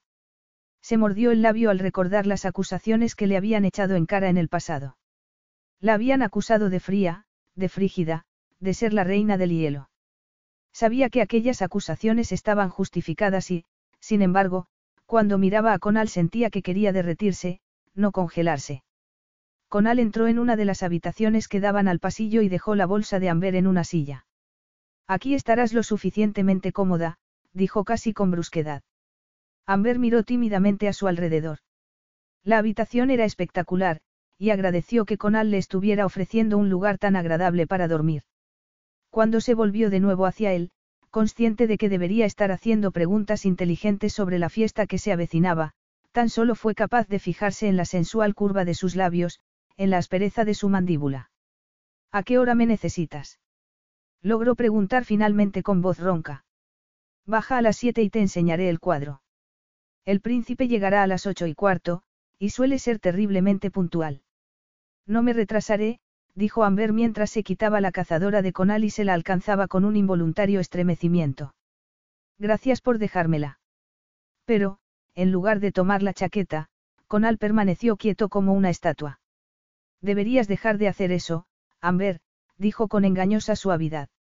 Te he dado varias oportunidades, pero mi paciencia se está agotando. A fin de cuentas, estoy hecho de sangre y carne, como cualquier otro hombre. ¿De qué estás hablando?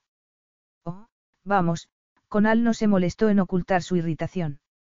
Interpretas muy bien algunos papeles, pero el de inocente no es uno de ellos. Si sigues mirándome con esos grandes ojos verdes y humedeciéndote los labios con la lengua como una gatita que acabara de ver un ratón, me veré forzado a besarte, quiera o no. ¿Y por qué ibas a besarme si no quieres hacerlo? Preguntó Amber, confundida. Conal rió, pero su risa contenía algo oscuro, desconocido para Amber. ¿Por qué no eres mi tipo y además soy tu jefe? El tono de Conal se transformó en un sedoso susurro cuando añadió, pero eso no significa que no te desee.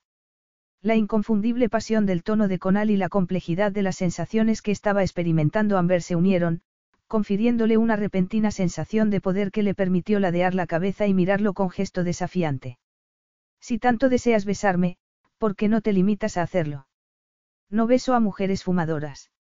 No he vuelto a fumar un cigarrillo desde el día en que estuve en tu despacho. Conal entrecerró los ojos. ¿En serio? ¿Por qué? Porque en el fondo soy una mujer muy obediente, susurró Amber a la vez que batía las pestañas con descaro. No lo sabías. Conal sintió que algo se rompía en su interior ante aquella provocación. Escuchó el rugido de la sangre en sus oídos y sintió el empuje de su miembro contra la bragueta del pantalón a la vez que tomaba a Amber entre sus brazos. Lo único que sé es que eres una mujer desafiante y testaruda que me ha puesto a prueba más de lo soportable, dijo con voz ronca. Y puede que esto haya sido inevitable desde el principio. Amber lo miró a los ojos. Vas a tumbarme en tu regazo y a darme unos azotes en el trasero. ¿Te gustaría que lo hiciera? Puede que más tarde.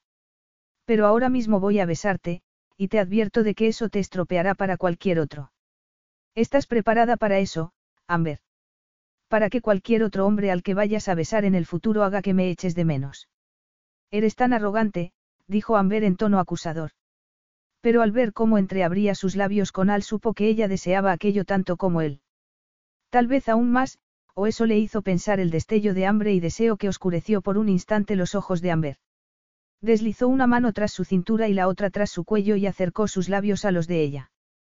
Sabía a menta y olía a flores frescas, y la forma en que se fundió contra su cuerpo fue como arrojar una cerilla encendida a un montón de leña seca. Conal gruñó al sentir contra el pecho la presión de sus pezones y deslizó una mano entre sus cuerpos para tomar uno entre sus dedos. Amber se retorció temblorosa contra él a la vez que susurraba su nombre.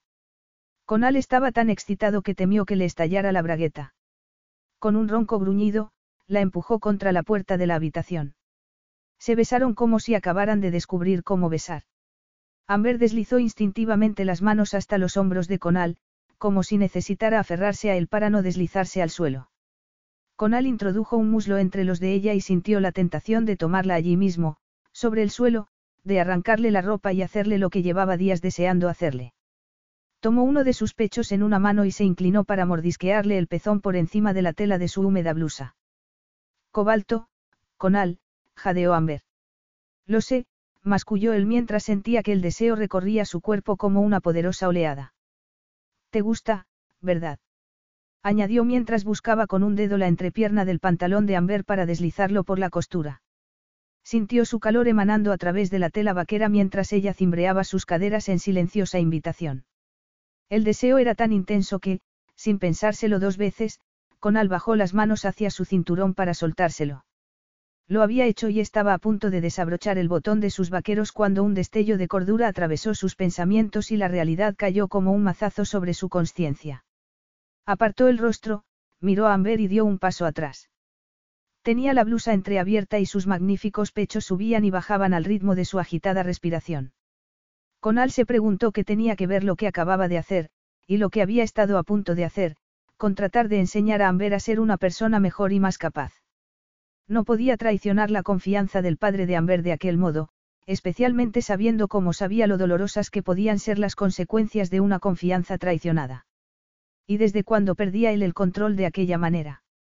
¿Sucede algo, malo? Preguntó Amber. Pero Conal no contestó. Estaba demasiado enfadado consigo mismo como para ni siquiera intentarlo. ¿Haría Amber lo mismo con todos? se preguntó, furioso. Sería él tan solo uno más en la indiscriminada lista de hombres que elegía para satisfacer sus necesidades sexuales. A pesar de todo, sabía que en aquellos momentos habría sido capaz de renunciar a toda su fortuna a cambio de poder tomarla allí mismo, contra la pared, sin ni siquiera molestarse en quitarle las braguitas. Afortunadamente, un último atisbo de razón le había hecho detenerse. Amber representaba todo lo que él se había pasado la vida tratando de evitar, y aquello no iba a cambiar. A pesar de los intensos latidos de su corazón, logró recurrir a una de las lecciones más importantes que había tenido que aprender a lo largo de su vida, ocultar su genio, sus verdaderos sentimientos. Oh, Amber, dijo, moviendo lentamente la cabeza de un lado a otro. ¿Dónde aprendiste a mirar así a un hombre y a hacerle desear ir en contra de todas sus creencias? Amber parecía realmente aturdida y, por una vez, no salió con uno de sus mordaces comentarios, algo que satisfizo a Conal, pues así sintió que recuperaba el control que lo había abandonado momentáneamente. A juzgar por tu expresión y el lenguaje de tu cuerpo, supongo que estarás anticipando la próxima vez que vaya a suceder esto, pero me temo que vas a llevarte una decepción. Esto es algo que nunca debería haber pasado. ¿Entiendes lo que estoy diciendo, Amber? De ahora en adelante vamos a ceñirnos al trabajo y a nada más, así que prepárate y baja a la hora que te he dicho para que pueda ponerte al tanto de todo lo necesario antes de que llegue el príncipe, la boca de Conal se transformó en una severa y resuelta línea. Y ambos vamos a olvidar por completo que esto ha pasado. Capítulo 6. Amber cerró la puerta con mano temblorosa tras la salida de Conal. Olvidar lo que había pasado. ¿Cómo iba a olvidar lo que había pasado? ¿Acaso se había vuelto loco Conal? Se llevó los dedos a los labios, que le ardían como si Conal se los hubiera marcado con un hierro candente. Se apoyó de espaldas contra la puerta y cerró los ojos. Conal le había hecho cosas que no debería haberle permitido. Le había tocado los pechos y la había acariciado entre las piernas, pero, en lugar de sentirse indignada y asqueada, o de haber reaccionado con su habitual miedo paralizante, había disfrutado de cada momento. Había sido la experiencia más erótica que había tenido en su vida, al menos hasta que Conal se había apartado de ella y la había mirado como si lo hubiera embrujado para obligarlo a comportarse así con ella. Resultaba muy irritante y frustrante que el deseo que la había eludido durante todos aquellos años hubiera sido despertado precisamente por un hombre que no ocultaba su desprecio por ella. ¿Y qué más daba cómo hubiera reaccionado ella? ¿Por qué asumir la responsabilidad de algo que había iniciado él? ¿Y por qué no demostrarle a Conal Devlin de que era capaz? No estaba dispuesta a limitarse a sonreírle como una tonta la próxima vez que lo viera. Había acudido allí con una misión y pensaba llevarla a cabo. Deshizó rápidamente su bolsa de viaje y, tras tomar una ducha, eligió con una sonrisa un vestido de seda color marfil en lugar de otro rojo más descocado y que realzaba más su figura. A pesar de haber rechazado la mayoría de las reglas con que había sido educada, aún recordaba muy bien una, que menos era más y que la calidad contaba, especialmente si una iba a tratar con un príncipe. A las seis y media, y sintiéndose más segura de sí misma, bajó las escaleras que llevaban al vestíbulo, en el que en aquellos momentos había un intenso trasiego, con miembros del personal de servicio moviéndose en todas direcciones. Divisó a Conal en un rincón, hablando por su móvil, muy concentrado. Pero cuando llegó a los pies de la escalera vio que volvía la cabeza hacia ella como si hubiera intuido su presencia. Al ver cómo entrecerraba los ojos con expresión de evidente asombro experimentó una punzada de satisfacción. Al parecer había hecho bien optando por ponerse tan solo unos discretos pendientes de perlas y dejándose el pelo suelto. Hola, Conal, saludo. Espero estar adecuadamente vestida para que me presentes a tu importante invitado. Conal no solía encontrarse a menudo con dificultades para hablar, pero fue incapaz de pronunciar palabra. En cuanto había visto a Amber a los pies de la escalera se había quedado sin palabras. La contempló con una mezcla de enfado y deseo, lo que se manifestó de inmediato en su entrepierna. ¿Cómo era posible que le produjera aquel efecto cada vez que la veía? Incapaz de contenerse, la miró de arriba abajo. Su vestido caía en cremosos pliegues hasta el suelo, donde asomaba la punta de un zapato plateado. Con su melena negra suelta y sus ojos verdes como los de un gato, parecía. Carraspeó. Parecía una de aquellas chicas que solía ver mientras crecía y su madre trabajaba en la casa grande, la clase de chicas que uno se animaba a mirar porque siempre querían que las miraras, aunque estuviera prohibido tocar. Pero él ya no era el hijo del sirviente, que siempre tenía que aceptar lo que se le decía. Era algo más que el igual de Amber Carter. Era su jefe, y él era el único que daba las órdenes. Muy presentable, contestó con frialdad. Y tu aspecto supone una gran mejora respecto a lo que he visto hasta ahora. Amber ladeó la cabeza. Siempre culminas tus cumplidos con una crítica. Conal se encogió de hombros. Depende de con quién esté hablando. No creo que un poco de crítica sobre en tu caso.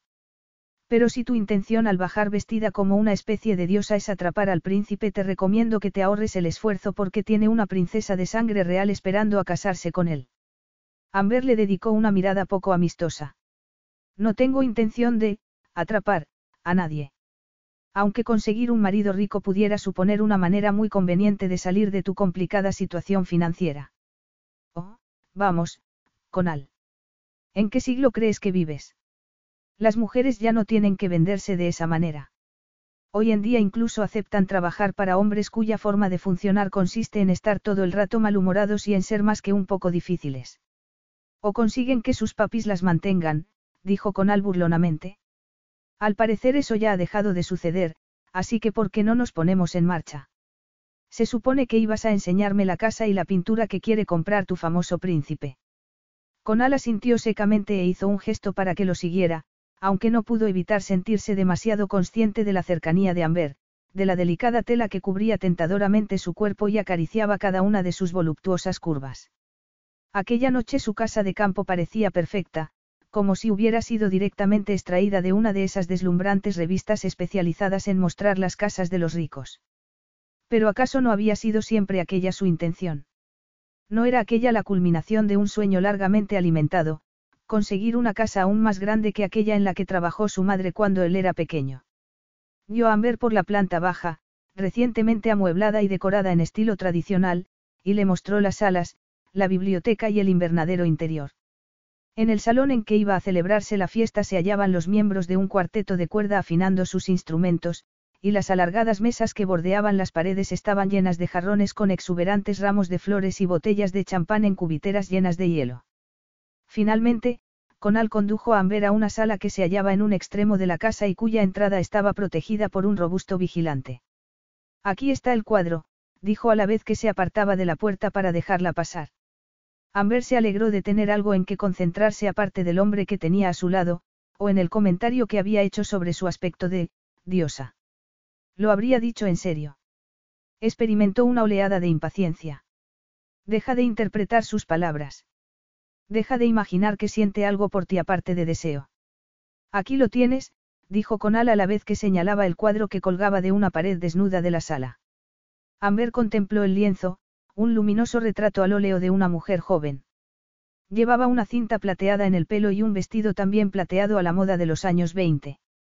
La delicadeza de la pincelada y la sensibilidad con que estaba pintado el cuadro lograban transmitir un destello de tristeza en la mirada de los oscuros ojos de la mujer. Es exquisito, dijo Amber sin ocultar su admiración. Lo sé. Totalmente exquisito, Conal se volvió hacia ella. Tienes claro lo que debes hacer. Permanece junto al príncipe toda la velada y habla solo cuando te hablen. Trata de no crear polémica y avísame si le oyes decir algo relacionado con el cuadro a sus ayudantes. ¿Crees que podrás lograrlo? Puedo intentarlo. Bien. En ese caso, vamos a esperar al invitado de honor.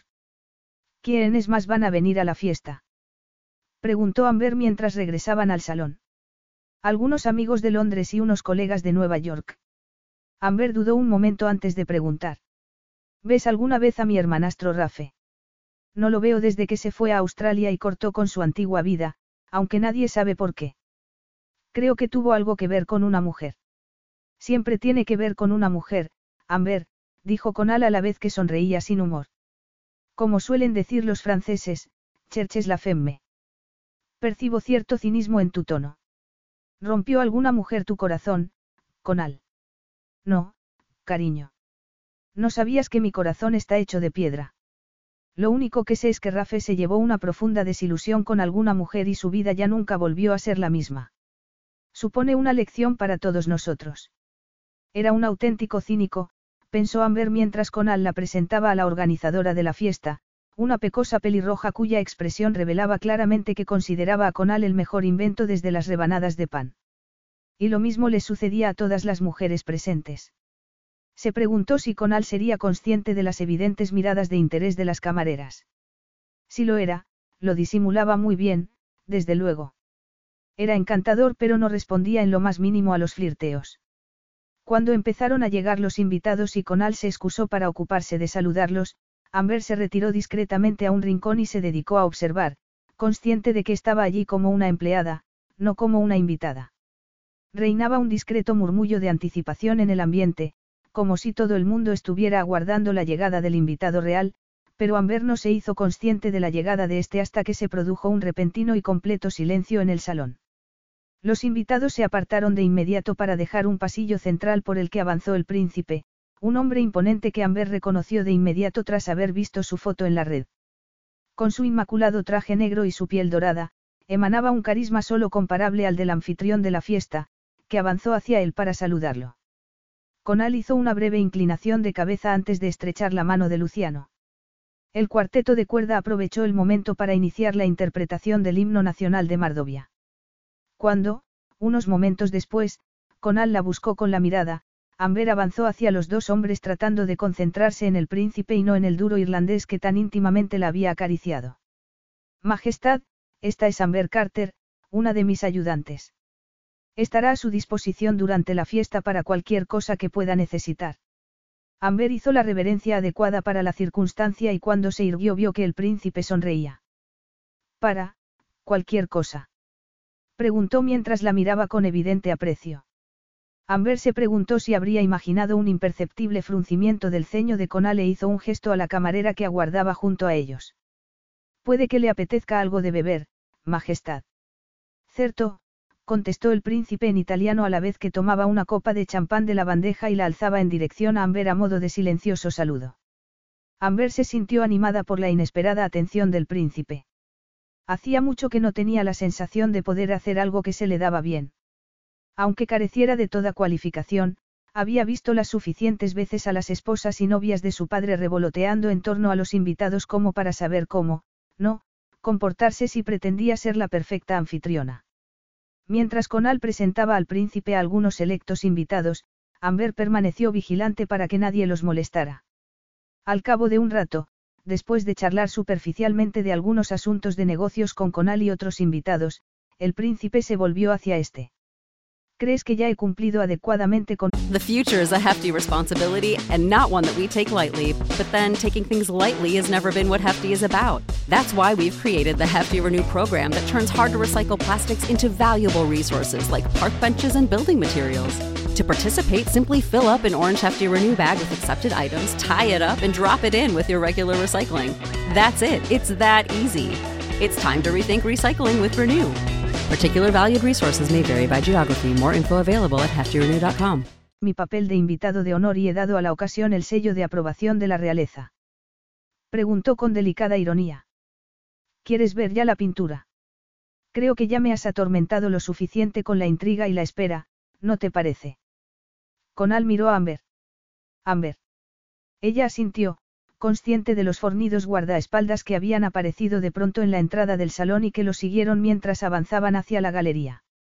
El hombre que vigilaba la puerta de entrada se apartó y Amber observó la reacción de Luciano cuando se detuvo ante el cuadro. Alguien dispuesto a negociar un precio por el cuadro habría simulado cierta indiferencia, pero el príncipe no se molestó en ocultar su admiración. ¿Qué te parece? preguntó Conal.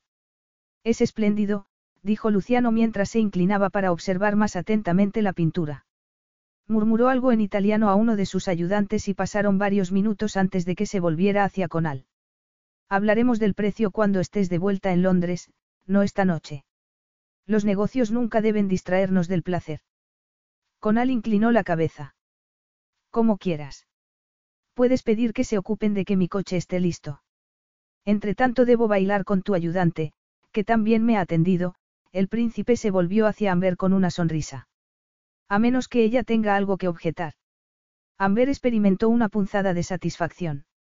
El príncipe de Mardovia acababa de alabar su trabajo, aunque lo cierto era que no había hecho más que estar a su alrededor, y ahora quería bailar con ella. Hacía mucho que no se sentía tan bien consigo misma. Me encantaría, dijo con sencillez. Excelente. Amber fue consciente del ceño fruncido de Conal y de las miradas de envidia de las demás mujeres que había en el salón de baile cuando el príncipe la tomó entre sus brazos y el cuarteto de cuerda comenzó a tocar un vals. Pero, a pesar de lo guapo y atractivo que era el príncipe, tuvo todo el rato la extraña sensación de estar bailando con su hermano, una sensación que nada tenía que ver con lo que había experimentado entre los brazos de Conal. ¿Devlin es tu amante? Preguntó de pronto el príncipe. No contestó Amber, sorprendida por su franqueza. Pero le gustaría serlo. Amber negó con la cabeza. En realidad me odia, dijo antes de poder contenerse. Se suponía que estaba allí para facilitar las cosas, no para abrir su corazón a un miembro de la realeza al que acababa de conocer. Lo siento. Puede que te odie, dijo Luciano, pero te desea. Te observa como una cobra observaría a un ratón justo antes de devorárselo. Amber se estremeció. Esa imagen no resulta especialmente agradable, excelencia. Puede que no, pero es muy precisa, Luciano sonrió. Y deberías haber mencionado que hablabas italiano. Amber se ruborizó. ¿Cómo? No ha sido difícil. Cuando he hablado con mi ayudante te has esforzado mucho por no reaccionar a lo que estaba diciendo, pero soy experto en observar las reacciones de los demás, algo muy necesario en mi posición. Puedes decirle a Conal que pienso ofrecerle un precio justo por la pintura. Amber ladeó la cabeza. La mujer del retrato está relacionada con usted, ¿verdad? Luciano se quedó momentáneamente quieto. Has reconocido el parecido familiar a pesar de la diferencia del color de nuestra piel. Amber asintió. Se me da bastante bien hacer eso. Tengo varios hermanastros y hermanastras. La mujer del retrato es la hija del hermano de mi bisabuelo, que nació a comienzos del siglo pasado.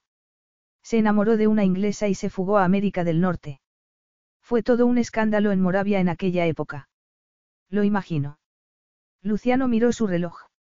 En cualquier otra ocasión me habría encantado seguir con esta conversación, pero el irlandés ha vuelto y, por su expresión, deduzco que no le gusta nada verte entre mis brazos. Y le preocupa lo que piense. No, pero creo que a ti sí. Puede que sí, admitió Amber. Luciano entrecerró los ojos mientras hacía girar a Amber con una floritura siguiendo los últimos compases del vals. Tengo la impresión de que no eres consciente de su reputación. Con las mujeres. Con las mujeres y en los negocios.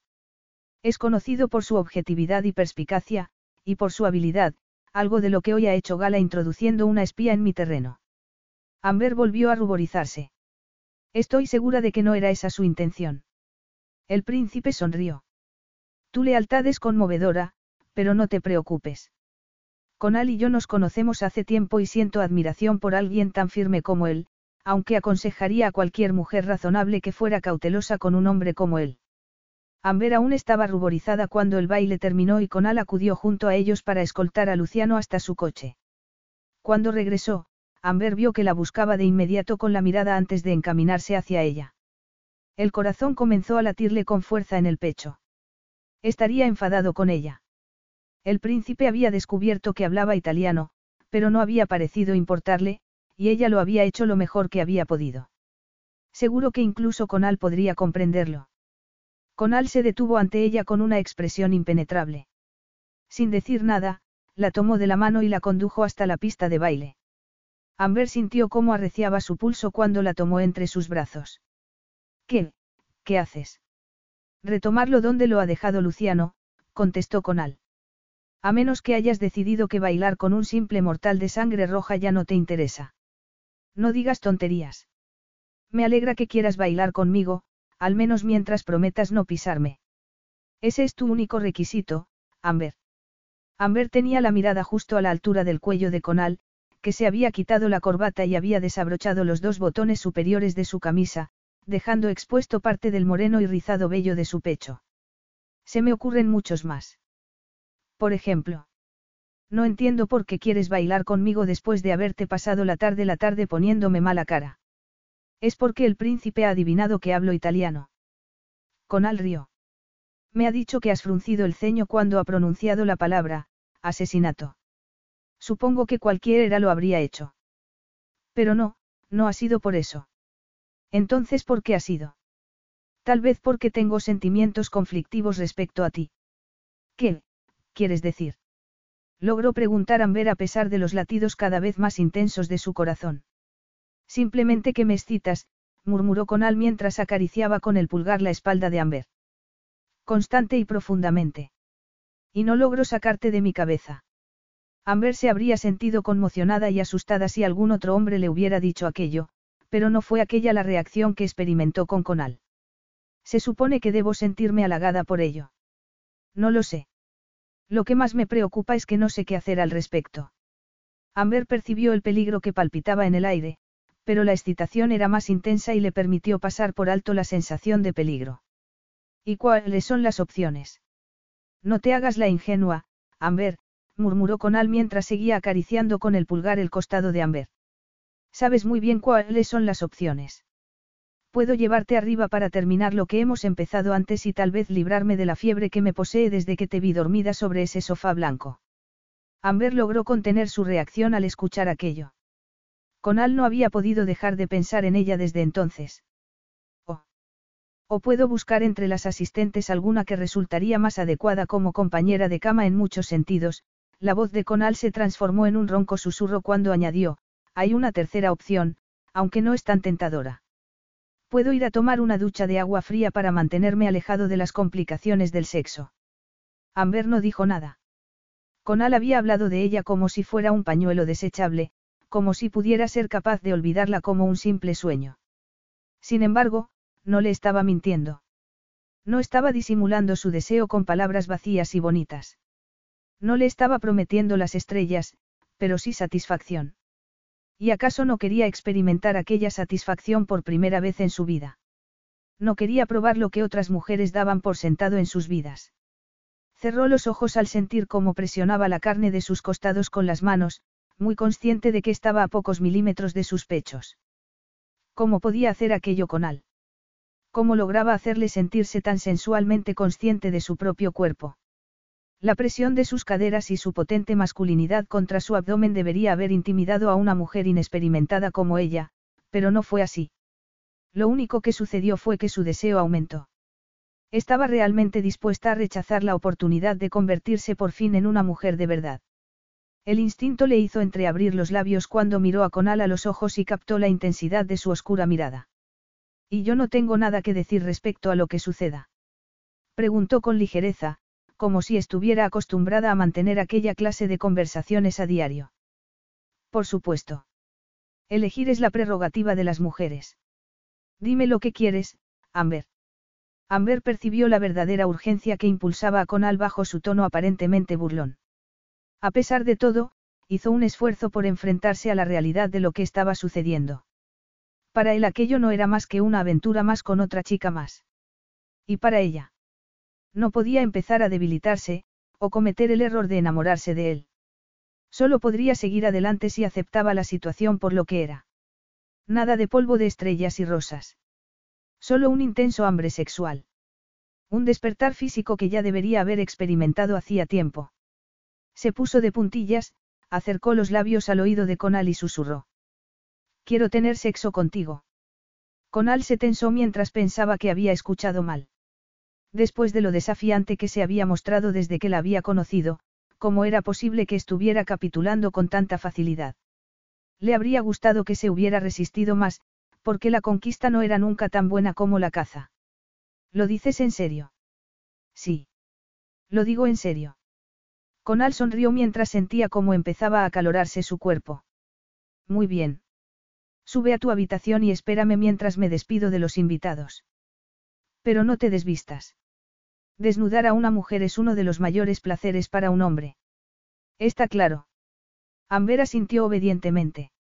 Está muy claro. Subiré antes de medianoche, pero si entre tanto cambias de opinión debes decírmelo y consideraremos que esta conversación nunca ha tenido lugar. ¿Comprendes? Sí, Conal. Conal acercó sus labios al oído de Amber. No estoy seguro de cómo tratar a esta Amber tan inusualmente dócil. ¿Prefieres que me muestre desafiante? Ya te expresaré gráficamente lo que quiero de ti, pero será mejor que esperemos a estar solos. De lo contrario tendría que arrancarte aquí mismo el vestido, y creo que no resultaría adecuado que lo hiciera delante de todos los invitados, ¿no te parece? Amber negó con la cabeza y Conal se sorprendió al ver que se había ruborizado, algo que solo sirvió para que su deseo se volviera más intenso. Sube y espérame. Cuanto antes termine esta velada, antes podremos empezar. Capítulo 7. Amber contuvo el aliento al oír que la puerta se abría. La luz del pasillo iluminó a contraluz la poderosa silueta de Conal, que permaneció un momento quieto antes de entrar y cerrar la puerta a sus espaldas. ¿Has cambiado de opinión? Preguntó mientras se acercaba a Amber. Ella negó con la cabeza. Lo cierto era que las dudas no habían dejado de asediarla desde que había subido. Pero su aprensión apenas era nada comparada con la anticipación y el deseo que le estaba haciendo sentir los nervios a flor de piel y los pechos pesados y cosquilleantes. No, murmuró. No he cambiado de opinión. Conal soltó el aliento que no había sido consciente de estar reteniendo. No había dejado de sentirse asediado por un desagradable sentimiento de culpabilidad desde que Amber había subido al dormitorio. Le dije a tu padre que haría todo lo posible por encauzarte por el buen camino, casi gruñó. Y lo has hecho, dijo Amber. Me he sentido tan segura esta noche, como si cualquier cosa fuera posible, y todo gracias a ti y a la oportunidad que me has dado. Me has hecho ver nuevas posibilidades. Pero soy una mujer, Conal, no una niña, así que no me trates como si lo fuera. Momentáneamente paralizado por la firmeza del tono de Amber y por el espectáculo de sus pechos subiendo y bajando al ritmo de su respiración, Conal sintió que todas sus dudas se esfumaban cuando ofreció una mano a Amber para que se pusiera en pie. A la luz de la luna parecía casi tan pálida como su sedoso vestido, mientras que, en contraste, su negra cabellera enmarcaba su precioso rostro. Conal se preguntó si sería una hechicera dispuesta a encantarlo. Sus labios se endurecieron. Debía asegurarse de que supiera cuáles eran sus límites. Debía asegurarse de que no interpretara aquello como algo más de lo que en realidad era. Supongo que será mejor que aclaremos las cosas, dijo con brusquedad. ¿A qué te refieres? Estoy seguro de que una mujer tan aficionada a las fiestas y a la vida nocturna como tú no va a poner objeciones morales a una aventura de una noche, pero creo que conviene que deje claro que eso es todo lo que va a ser. Una aventura de una noche. Buen sexo, pero nada más. ¿Tienes alguna objeción que poner a eso? No, claro que no, contestó Amber en aquel displicente tono tan característico de ella, aunque Conal se preguntó si habría imaginado la momentánea sombra de duda que cruzó su rostro. Así que a qué estamos esperando. Con el corazón latiéndole con fuerza en el pecho, Conal alargó una mano hacia ella y le bajó la cremallera del vestido, que se deslizó enseguida hasta quedar amontonado en torno a sus tobillos. Amber se quedó tan solo con la ropa interior y sus zapatos de tacón. Conal frunció el ceño al ver que la lencería que utilizaba no encajaba con su atrevida imagen. El sujetador blanco que llevaba puesto parecía el que una mujer habría llevado a un gimnasio, y las bragas, las de una monja. No era la lencería que habría esperado en la mujer que un rato antes le había susurrado junto al oído que quería acostarse con él. Habría sentido sus dudas. Sería aquel el motivo que la impulsó a llevarse las manos atrás para soltarse el sujetador con la misma naturalidad que una mujer cambiándose en la playa. Conal experimentó un incontrolable arrebato de deseo al ver cómo se desbordaban sus pechos del sujetador. Eran unos pechos grandes, pero también respingones, con unas areolas rosadas y unos pezones perfectos. Con un ronco gruñido, la tomó entre sus brazos y la besó. La besó hasta que sintió que se derretía y entreabría los labios anhelante bajo los suyos, hasta que empezó a moverse inquieta entre sus brazos. Cuando apartó el rostro para mirarla, sus ojos parecían especialmente enormes y oscuros. Como si se hubiera quedado totalmente aturdida y asombrada por el beso. Eres la mujer más difícil de entender que he conocido, Amber Carter, murmuró a la vez que tomaba uno de sus pezones entre los dedos y lo apretaba con firme delicadeza. Amber pareció tener dificultades para mantener los ojos abiertos. ¿Y eso es bueno o malo? Aún no lo sé. Pero no es habitual, desde luego, Conal se inclinó hacia ella y le rozó los labios con los suyos. Siempre que pienso que ya sé cómo eres haces algo que me confunde. ¿Y cómo piensas que soy? A veces pareces una chica insoportablemente mimada, con un sentido tan fuerte de tus propios derechos que casi me dejas sin aliento, pero a continuación. Amber se inclinó hacia él y lo acalló con un beso. Imaginaba lo que iba a decir a continuación y no quería escucharlo. No quería oír hablar de sus defectos y, sobre todo, no quería que Conal adivinara cuál era realmente la situación. Él era un hombre sexualmente experimentado, que sin duda iba a hacer algún comentario sobre su aparente torpeza e inocencia, y el instinto le decía que saldría corriendo si se enterara de la verdad, algo que ella no sería capaz de soportar. ¿Por qué deseaba a Conal Devlin? Le daba igual que aquello fuera a ser una aventura de una sola noche. En aquellos momentos no era capaz de pensar más allá de las urgentes necesidades que estaba manifestando su cuerpo. Rodeó con los brazos el cuello de Conal y le dedicó una coqueta sonrisa. Ya sé que los irlandeses sois famosos por vuestra labia, pero crees que podrías dejar la conversación para más tarde. Los ojos de Conal parecieron destellar. Me va a encantar dejar de hablar, cariño. No hay nada como la acción. Conal tomó a Amber en brazos y la llevó hasta la cama. Tras dejarla tumbada, se inclinó a tomar uno de sus pezones entre sus labios. Amber cerró los ojos cuando, lo mordisqueó con delicadeza entre sus dientes. Una exquisita sensación recorrió su cuerpo mientras Conal movía su morena cabeza sobre ella. Sin dejar de acariciarla, deslizó una mano bajo sus braguitas y acarició el vello rizado antes de alcanzar la acalorada piel de su sexo.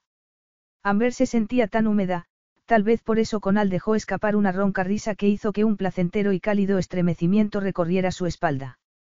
La boca se le secó cuando Conal empezó a acariciarla con los dedos. Fue como si estuviera construyendo un muro de placer para ella, ladrillo a delicioso ladrillo. Acababa de separar instintivamente las piernas cuando, de pronto, Conal paró. Amber abrió los ojos, aterrorizada ante la posibilidad de que hubiera cambiado de opinión. Pero Conal sonrió mientras movía la cabeza. No, dijo. Así no. No la primera vez. Se apartó de la cama y, tras desvestirse rápidamente, sacó un preservativo del cajón de la mesilla de noche. El temor a decepcionar lo que empezaba a hacer mella en Amber se esfumó cuando lo vio completamente desnudo. Parecía una estatua clásica, con unos hombros anchos y poderosos que descendían hasta unas estrechas caderas y unos fuertes muslos. Su mirada se vio inevitablemente atraída hacia su poderosa erección. Amber sintió que su pulso se disparaba. Nunca había llegado tan lejos con ningún hombre y tal vez debería haberse sentido intimidada por lo que estaba viendo. Pero no se sentía intimidada. Sentía que aquello era algo natural, algo que, simplemente, debía suceder. Me gusta, murmuró Conal mientras volvía a la cama y la tomaba entre sus brazos. Ah, ¿qué te refieres? A tu expresión. Casi parece que es tu primera vez. Has pasado años perfeccionando esa expresión maravillada e inocente para excitar a los hombres. Conal no podía haberle ofrecido mejor pie para que le dijera la verdad, pero Amber fue incapaz de hacerlo, porque enseguida volvió a besarla y a acariciarla mientras le hacía sentir la dureza de su miembro contra el vientre. Conal, murmuró cuando él se apartó un momento para quitarle las braguitas mientras ella alzaba instintivamente las caderas para ayudarlo. Eras tú la que no quería hablar, dijo él con voz ronca mientras sacaba el preservativo y empezaba a ponérselo. Aunque tal vez sería mejor que me dijeras algo para distraerme, porque nunca he tenido tantas dificultades para ponerme un preservativo. Ten, cuidado. No te preocupes, cariño. Tener un bebé contigo no forma parte de mis planes. Aquel comentario resultó extrañamente doloroso para Amber, pero le sirvió para centrarse en lo que Conal le estaba haciendo sentir y para apartar de su mente los conflictivos pensamientos que la estaban asaltando. De manera que le devolvió los besos con una pasión que surgió de un lugar muy profundo de su interior y, con creciente confianza, comenzó a acariciar la satinada piel del cuerpo de Conal con las manos y la boca. Y cuando él se situó sobre ella y le hizo separar los muslos, el temor que había sentido ya era casi un recuerdo. A fin de cuentas tenía 24 años. Ya era hora. Conal dejó escapar un ronco gruñido al penetrarla, consciente de que debía tener mucho cuidado, porque estaba tan excitado que podía llegar al orgasmo de inmediato. Y Amber estaba tan prieta, el corazón latió con especial fuerza en su pecho. Demasiado prieta. Masculló una maldición al comprender. Por un instante casi logró lo imposible y empezó a retirarse de ella, pero el momento se perdió cuando Amber gritó y él no supo si había sido de placer o de dolor. Le habría hecho daño. Contempló su rostro, sus grandes ojos, como buscando su aprobación, y al instante cerró los suyos, pues no quería que Amber percibiera su rabia y su incredulidad mientras se movía dentro ella. La muy ladina, se dijo mientras la penetraba una y otra vez, haciéndole gritar de placer. Casi con fría precisión le hizo todo lo que más gustaba a las mujeres. Le alzó las caderas para penetrarla más profundamente mientras le acariciaba el centro de su feminidad, se movió despacio dentro de ella, y también rápidamente, y solo se permitió perder el control cuando sintió que Amber empezaba a temblar y a tensarse. Y entonces sucedió algo que no le había sucedido nunca antes. Como si lo hubieran coreografiado, ambos alcanzaron el orgasmo en el mismo instante. Amber arqueó la espalda sobre la cama y dejó escapar un prolongado y delicioso gemido mientras él se centraba en su propio orgasmo, que había ido creciendo en su interior como una granola antes de apoderarse por completo de él. ¿De verdad había pensado alguna vez que la caza era más tentadora que la conquista? Evidentemente, se había equivocado. Capítulo 8. Te has comportado como. Conal no terminó la frase y Amber no lo animó a hacerlo. No quería hablar y no quería escuchar lo que tuviera que decirle. Lo único que quería era seguir allí tumbada, repasando lo que acababa de suceder segundo a glorioso segundo. Recordar cómo la había besado, cómo había penetrado en su interior, la intensa conciencia que había tenido de las reacciones de su cuerpo, que habían parecido demasiado buenas como para ser ciertas. Pero habían sido reales, muy reales y ciertas. Con Al Devlin le había hecho el amor y había sido perfecto. Pero al terminar se había retirado de ella sin siquiera mirarla. Se había tumbado de espaldas y se había puesto a mirar el techo en completo silencio, como si hubiera estado pensando en lo que iba a decirle. Y, por lo visto, así había sido. Te has comportado como si tuvieras mucha experiencia, y no era cierto, dijo finalmente con Al en tono acusador. Amber se arriesgó a mirarlo, algo de lo que se arrepintió de inmediato, porque hacerlo despertó en ella el deseo de volver a tocarlo y, por la pétrea expresión de su rostro, estaba claro que no habría sido buena idea hacerlo. ¿Te ha molestado que fuera virgen? Preguntó Amber en un tono mucho más calmado de lo que habría esperado.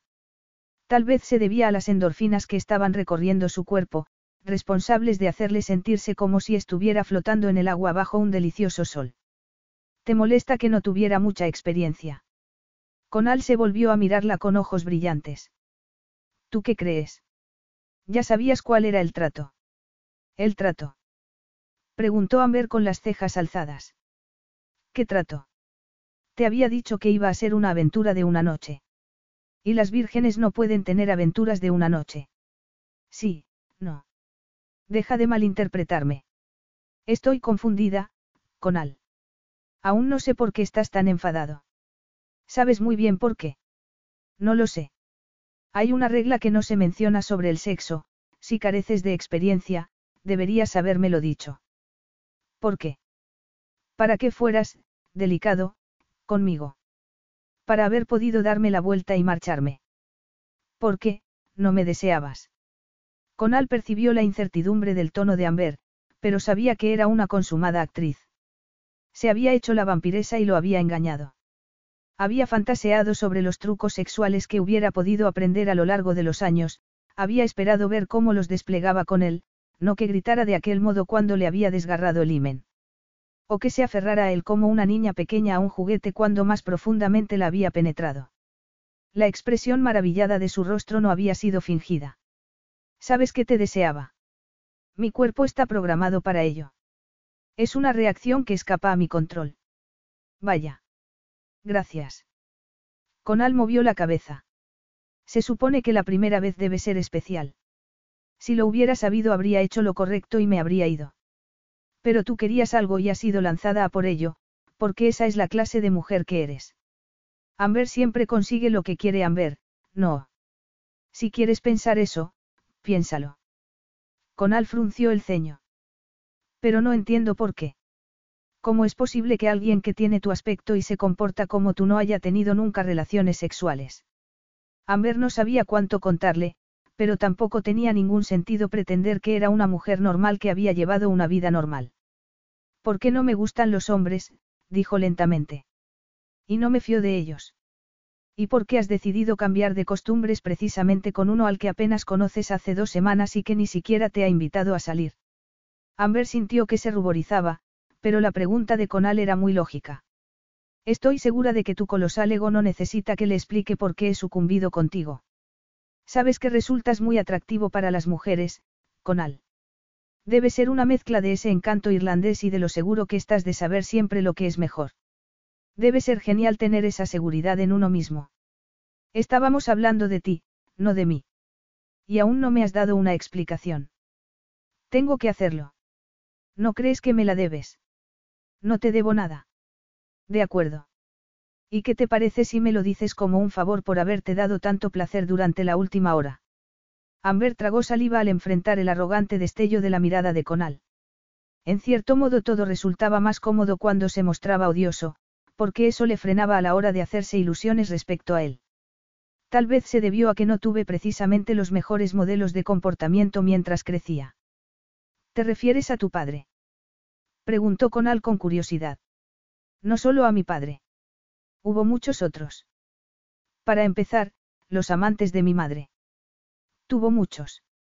Supongo que podría decirse que sí, Amber rió sin humor. Cuando mis padres se separaron, mi padre concedió a mi madre una pensión muy generosa, supongo que por los remordimientos de conciencia que le producía haberse enamorado de otra mujer. Pero, por muy tópico que resulte decirlo, lo cierto es que el dinero no compra la felicidad. Mi madre no fue capaz de enfrentarse a seguir viviendo en Inglaterra después de haber sufrido la humillación de haber sido sustituida por la cuarta esposa de mi padre, de manera que decidió hacer un tour por Europa, que más bien fue un tour por sus habitantes masculinos. El problema era que estaba divorciada y tenía una niña, que no era precisamente la mejor combinación para ayudarla en su ardiente persecución de un nuevo compañero, Amber dio un prolongado suspiro antes de continuar. El problema era que casi todos los hombres que conocía estaban casados. Acabamos siendo perseguidas en Roma y en Atenas, y tuvimos que huir de Nápoles en plena noche. Solo en París logró cierto grado de aceptación, pues los franceses son más tolerantes con esas cosas. Pero mi madre nunca quiso ser la segunda en nada, y... y... Amber sintió un arrebato de indignación al enfrentar la dura mirada de Conal. ¿Por qué la estaba interrogando como si fuera un policía? ¿Por qué estaba empeñado en destruir los deliciosos recuerdos de lo que acababa de pasar entre ellos? Estoy esperando, insistió él con suavidad. No quiero hablar de ello, Amber miró al techo con expresión testaruda. Murió, vale. A mí me trajeron de vuelta a Inglaterra prácticamente a rastras, a vivir con mi padre, que por entonces iba por su quinta esposa. Yo sentía que no encajaba en ningún sitio, y sabía que su última esposa no me quería a su lado. Para mi padre yo suponía un problema que no sabía cómo resolver, y trató de compensarlo con dinero. Empecé a hacer toda clase de cursos, pero solo los que él consideraba adecuados, por supuesto. Pero no llegué a acabar ninguno. No sabía cómo enfrentarme a la vida normal, y había conocido a tantos hombres repulsivos mientras crecía que no estaba interesada en intimar con ninguno. Comprendo. Amber se cubrió con la sábana hasta el cuello antes de girar en la cama para poder mirar a Conal. ¿Y qué es lo que comprendes? Conal dejó escapar una breve risa. Comprendo por qué parecía tu padre tan empeñado en ayudarte a salir del camino que llevabas. Detecté un matiz de arrepentimiento en su actitud, como si estuviera tratando de reparar de algún modo los errores que había cometido en el pasado. Debió comprender que darte dinero y facilitarte tanto las cosas no era lo más conveniente para ti. Por eso te cerró el grifo. Vaya. Deberías haber sido detective. Pero no te ha gustado nada verte en la ruina, ¿verdad, Amber? No te ha gustado tener que asumir las circunstancias y ponerte a trabajar duro, como hacemos el resto de los humanos. Pensaba que había hecho un buen trabajo para ti con el príncipe esa noche, se defendió Amber, dolida. Y lo has hecho, reconoció Conal, reacio. Se ha quedado muy impresionado contigo, aunque con la elegancia de tu vestido y tus perlas tampoco es de extrañar, y más aún si sumamos a eso tu batir de pestañas mientras bailabais. Pero supongo que no has tardado en averiguar que no estaba interesado en ti y enseguida has organizado un plan alternativo. ¿En serio? ¿Y cuál era ese plan, Conal? ¿Te importaría iluminarme al respecto? Creo que entiendo por qué seguías siendo virgen, dijo Conal lentamente. Con una madre tan sexualmente voraz como la tuya, debiste comprender muy pronto que la virginidad es el mejor regalo que una mujer puede conceder a un hombre. Y ahora la he perdido, claro. Sabes muy bien de qué estoy hablando, Amber. Has jugado a hacerte la vampiresa conmigo. Te diste cuenta de que la química que había entre nosotros era muy real y que yo tan solo quería sexo. Habíamos llegado a un acuerdo entre adultos y de pronto me sales con esta sorpresa. Eres virgen. Aunque, si me paro a pensarlo, Tal vez tampoco sea tan sorprendente, Conal rió brevemente. Una mujer sin nada que ofrecer excepto su virginidad se arroja en brazos de un hombre anticuado y con conciencia y el resultado es muy predecible. ¿Qué resultado? A pesar de su frío color, los ojos de Conal parecieron capaces de abrasar la piel de Amber. Eso da igual, al menos de momento, sus labios se transformaron en una severa línea cuando añadió. He sido un estúpido impetuoso por haberte llevado a la cama. Entonces, ¿por qué no nos haces a los dos el favor de salir de ella? Amber no esperaba que Conal interpretara literalmente sus palabras, pero lo hizo. Apartó con impaciencia las sábanas y se alejó de la cama como si estuviera contaminada. El impacto de verlo completamente desnudo mientras se encaminaba a una de las ventanas del dormitorio hizo que Amber fuera incapaz de apartar la mirada de su magnífico físico. En lo único que logró pensar fue en lo pálido que parecía su firme trasero en comparación con el moreno de su espalda y piernas. Solo reaccionó al sentir cómo se humedecía su sexo. Conal la estaba acusando de haber utilizado su virginidad para alcanzar un propósito, como si no fuera más que una mujer fría y manipuladora. ¿Cómo era posible que siguiera deseándolo a pesar de aquello? Porque quería volver a sentir el roce de sus labios mientras se tumbaba sobre ella antes de penetrarla. Sería ella una de esas mujeres a las que solo les excitaba que los hombres fueran crueles con ellas, como le había pasado a su madre. ¿Vas a irte? Preguntó con voz ronca, consciente de que las cosas serían más fáciles si no lo tenía delante. Cuando Conal se volvió, Amber vio que estaba poderosamente excitado. Aunque trató de no reaccionar, algo en su rostro debió traicionar sus pensamientos, pues Conal le dedicó una fría y dura sonrisa. Oh, sí, murmuró. Aún te deseo, sin duda. Pero esta vez no voy a ser tan estúpido como para hacer contigo algo al respecto, añadió mientras recogía su ropa y empezaba a vestirse. Me voy a la cama. Necesito dormir y decidir qué hacer respecto a esto. Mañana te subirán el desayuno a la habitación a las ocho y luego te llevaré a Londres. Amber negó con la cabeza. No quiero volver a Londres contigo.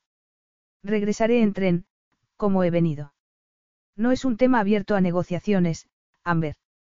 Tú y yo tenemos que hablar, pero no ahora. A continuación, Conal giró sobre sus talones y salió del dormitorio con paso firme, sin volver la mirada atrás. A la mañana siguiente Amber devoró el desayuno que le subieron con sorprendente apetito. Al despertar había pensado que no tenía hambre pero, al parecer, su cuerpo tenía otras ideas. Cuando bajó, Conal ya la estaba esperando fuera, con el coche en marcha. Trató de no mirarlo mientras se sentaba a su lado, y durante el trayecto tan solo se comunicaron con monosílabos. Conal condujo directamente hasta el apartamento y, cuando detuvo el coche y apagó el motor, Amber no pudo evitar hacer un comentario sarcástico. Ya estamos aquí. Por fin en casa, dijo animadamente. Aunque no por mucho tiempo, porque mi malvado arrendador va a echarme pronto a la calle. Precisamente de eso quería hablar contigo, dijo Conal mientras salía del coche. No estarás planeando entrar, no. No lo estoy planeando, Amber. Voy a hacerlo. Y no hace falta que pongas esa cara de susto. No tengo intención de saltar sobre ti en cuanto entremos. Extrañamente, aquello no supuso ningún consuelo para Amber. Sería posible que un único episodio de sexo hubiera apagado el deseo de Conal para siempre. Porque el hombre que tan apasionadamente le había hecho el amor el día anterior estaba manteniendo deliberadamente las distancias con ella aquella mañana. En cuanto estuvieron dentro del apartamento, se volvió hacia él cruzada de brazos. Así que, ¿cuál es el veredicto? preguntó. Creo que deberíamos casarnos, dijo Conal, sin dar el más mínimo indicio de que se tratara de una broma. Amber parpadeó, atónita, y, aunque sabía que era una reacción absurda, no pudo reprimir el destello de esperanza que empezó a bailar en torno a su corazón. Tragó saliva. ¿Estás hablando en serio? Sí, Conal entrecerró los ojos. Sé que no es la solución ideal, pero es la única razonable. Creo que necesito sentarme, dijo Amber débilmente mientras se dejaba caer en uno de los sillones de cuero blanco del salón bajo la penetrante mirada de Conal. ¿Qué te ha hecho pensar que querría casarme contigo? No pensaste en ningún momento que ofrecerme tu virginidad acabaría creándome problemas de conciencia. Prometí a tu padre ocuparme de ti y lo que he hecho ha sido traicionar su confianza aprovechándome de ti. Y la confianza es algo muy importante para mí, añadió Conal con dureza. Mi padre no tienes por qué enterarse. No tiene por qué saberlo nadie. Yo lo sabré y eso basta, replicó Conal. La única forma que se me ocurre de legitimar lo sucedido es convertirte en mi esposa de un modo temporal. Amber lo miró con expresión desafiante. Estás diciendo que estás dispuesto a casarte conmigo solo para sentirte mejor. No del todo. Nuestro matrimonio también supondría ciertas ventajas para ti. Amber abrió la boca, consciente de que no debería decir lo que iba a decir, aunque, a fin de cuentas, ¿por qué no hacerlo? Conal ya la había visto completamente desnuda, la había acariciado íntimamente, había escuchado sus gemidos de placer mientras lo rodeaba con las piernas por la cintura, que tenía que perder. ¿Te refieres al sexo? Conal negó firmemente con la cabeza. No, nada de sexo. No quiero complicaciones. Será meramente un matrimonio de conveniencia con un final planificado. Amber entrecerró los ojos para ocultar su reacción al escuchar aquello. Le había bastado aquel breve encuentro sexual a Conal para cansarse de ella. No entiendo, contestó, esforzándose por ocultar el dolor que le había producido su rechazo. Tu padre quería que te independizaras, que fueras capaz de moverte en el mundo por ti misma, y si acabas siendo una rica divorciada podrás lograrlo. Una rica divorciada. Repitió Amber con voz ronca. Claro. ¿Qué esperabas? Que dentro de 50 años estuviéramos celebrando nuestras bodas de plata mientras jugábamos con nuestros nietos.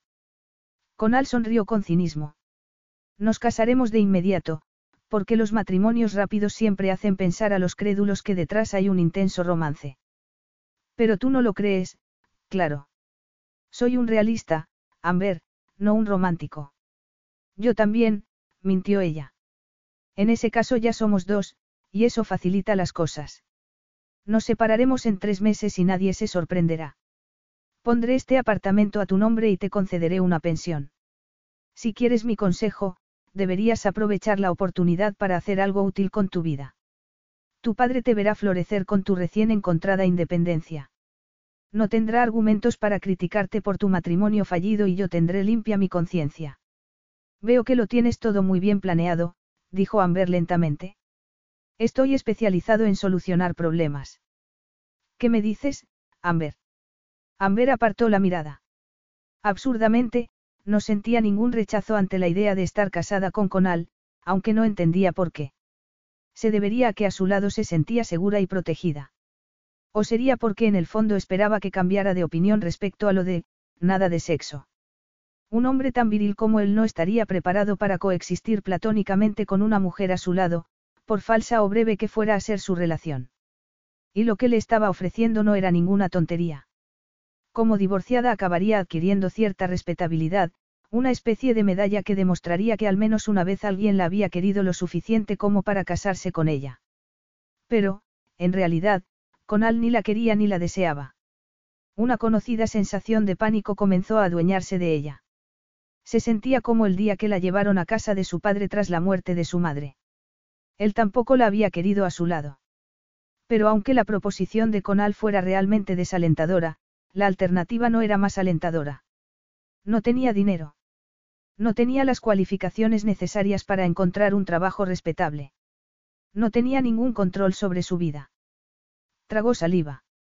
En un mundo ideal, o en una película, habría rechazado la oferta de Conal y se habría ido de allí con la cabeza alta sin mirar atrás. Pero ¿a dónde habría ido? No podría suponer aquel matrimonio una puerta abierta a un futuro mejor. De acuerdo, me casaré contigo, dijo finalmente en tono despreocupado. Capítulo 9. Con la esperanza de acabar creyéndoselo, Amber no dejó de repetirse una y otra vez que aquello no iba a ser una boda auténtica. Aquel matrimonio no iba a ser más que una farsa montada para aliviar la conciencia de Conal y para solucionar sus propios problemas financieros. Pero a pesar de todo, a pesar del funesto ejemplo de sus padres, tuvo que esforzarse para dejar de pensar en el glamuroso vestido de novia que le habría gustado llevar y en las flores que le habría gustado que adornaran su pelo. Porque los vestidos glamurosos y las flores eran algo romántico y, como Conal había dejado bien claro, aquello no tenía nada que ver con un romance. De manera que eligió un vestido de falda y chaqueta que consideró adecuado para la ceremonia civil y se sujetó el pelo en un severo moño adornado con un ramito minimalista de azucenas. La ceremonia fue breve. Su padre, que aún seguía en su ashram, no había podido asistir, y Conal había insistido en que la celebración fuera también breve. No quiero que esto se convierta en una gran fiesta. Invitar a mis amigos a conocer a una mujer con la que no voy a compartir mi vida más que una semana sería una pérdida de tiempo. Mientras ofrezcamos a la prensa las fotos que quieren, a nadie le importará. Pero, a pesar de sí misma, a Amber sí le importó. Trató de convencerse de que suponía un alivio no tener que invitar a nadie y simular que se sentía muy feliz, aunque lo cierto era que le habría gustado que Conal la hubiera tomado entre sus brazos para besarla después de ponerle el anillo de oro en el dedo. Pero no lo hizo, por supuesto. Esperó a salir del edificio, donde los aguardaba una hilera de periodistas y fotógrafos. Visto desde fuera, el beso que le dio debió parecer realmente apasionado, y Amber no pudo evitar que su corazón se desbocara cuando lo recibió, a pesar de que los labios de Conal permanecieron fríos y duros como el mármol mientras la besaba. Después acudieron al Hotel Granchester, donde, a pesar de poseer una gran mansión en Notinil, Conal había reservado la suite nupcial. Creo que es mejor que los primeros días permanezcamos en terreno neutral, había explicado. Así todo el mundo sabrá que somos marido y mujer y nosotros podremos centrarnos en planear cómo hacer funcionar este, matrimonio. Además, el hotel está acostumbrado a tratar con la prensa. Cuando entraron en la magnífica suite del hotel, Conal frunció el ceño al ver que la enorme cama del dormitorio estaba cubierta de pétalos de rosas rojas. ¿Por qué harán eso? murmuró. Probablemente para que el ambiente resulte más romántico, dijo Amber mientras empezaba a quitarse las horquillas del moño con un inevitable sentimiento de aprensión e incertidumbre. Es un detalle realmente cursi. Tras quitarse los zapatos de tacón. Amber ocupó uno de los asientos del cuarto de estar de la suite y miró a Conal con gesto de desafío. ¿Y ahora qué? Conal llevaba temiendo aquella pregunta desde el día en que Amber accedió a casarse con él. De hecho, había esperado una llamada posterior de Amber para decirle que había cambiado de opinión, que le parecía totalmente absurdo que, viviendo en la época en que vivían, fueran a seguir adelante con un matrimonio que ninguno de los dos quería solo porque habían mantenido relaciones sexuales una vez siendo ella virgen. Pero Amber no le había llamado y él había acabado atrapado en una relación con ella que debía durar al menos tres meses. Y la relación debía parecer real, lo que significaba que iba a tener que estar con ella simulando que eran marido y mujer. En sus relaciones anteriores siempre se había ocupado de conservar una ruta de escape, algo con lo que no contaba en esta, y eso le producía una extraña sensación de vértigo. Se acercó a un cubo de hielo que había en un aparador entre dos jarrones de flores y sacó la botella de champán que contenía. Creo que merecemos una bebida, ¿no te parece? Dijo mientras descorchaba la botella. Por favor. Tras servir champán en dos copas, Conal entregó una Amber esforzándose por no mirar sus largas y morenas piernas. ¿Por qué vamos a brindar, Conal? Preguntó ella mientras él ocupaba un asiento frente a ella. Conal sintió que se le secaba la boca mientras trataba de no dejarse afectar por la sensualidad que emanaba de Amber. ¿Cómo era posible que una mujer pudiera parecer tan sexy después de haber mantenido relaciones sexuales una sola vez en su vida? Pero había jurado olvidar por completo la noche que habían pasado juntos, no ceder a la tentación de volver a hacerle lo mismo una y otra vez. Tragó saliva al sentir cómo arreciaba su pulso a la vez que su deseo se evidenciaba entre sus piernas. Por tres meses libres de discusiones. Amber alzó una ceja. ¿Crees que eso es posible? Creo que cualquier cosa es posible si nos empeñamos en ello. Y se puede saber cómo vamos a lograr que funcionen las cosas habiendo una sola cama. Conal bebió un largo sorbo de champán antes de contestar. Por si no lo has notado, es una cama muy grande. ¿Y crees que, no te sentirás tentado? Conal dejó escapar una seca risa. Estoy seguro de que me sentiré tentado, porque eres una mujer muy atractiva y la noche que estuve contigo fue realmente satisfactoria. Pero soy capaz de resistir cualquier cosa si me lo propongo. Incluso a ti.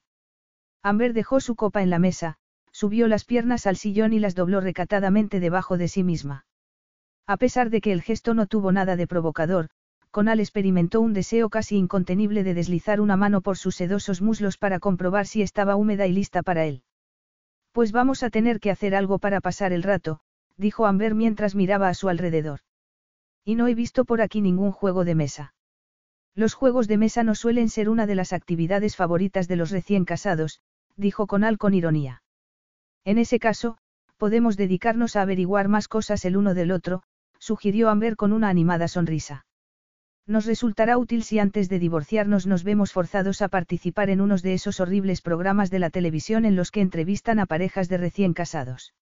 Además, yo te he contado muchas cosas sobre mí, pero tú sigues siendo un gran misterio para mí. Y así era como Conal quería que siguieran las cosas. Tomó un nuevo sorbo de champán. Resultar enigmático era un estilo de vida que había elegido voluntariamente. Mantener a la gente a distancia era una manera de no sufrir. El dolor no era un buen consejero para pensar con claridad.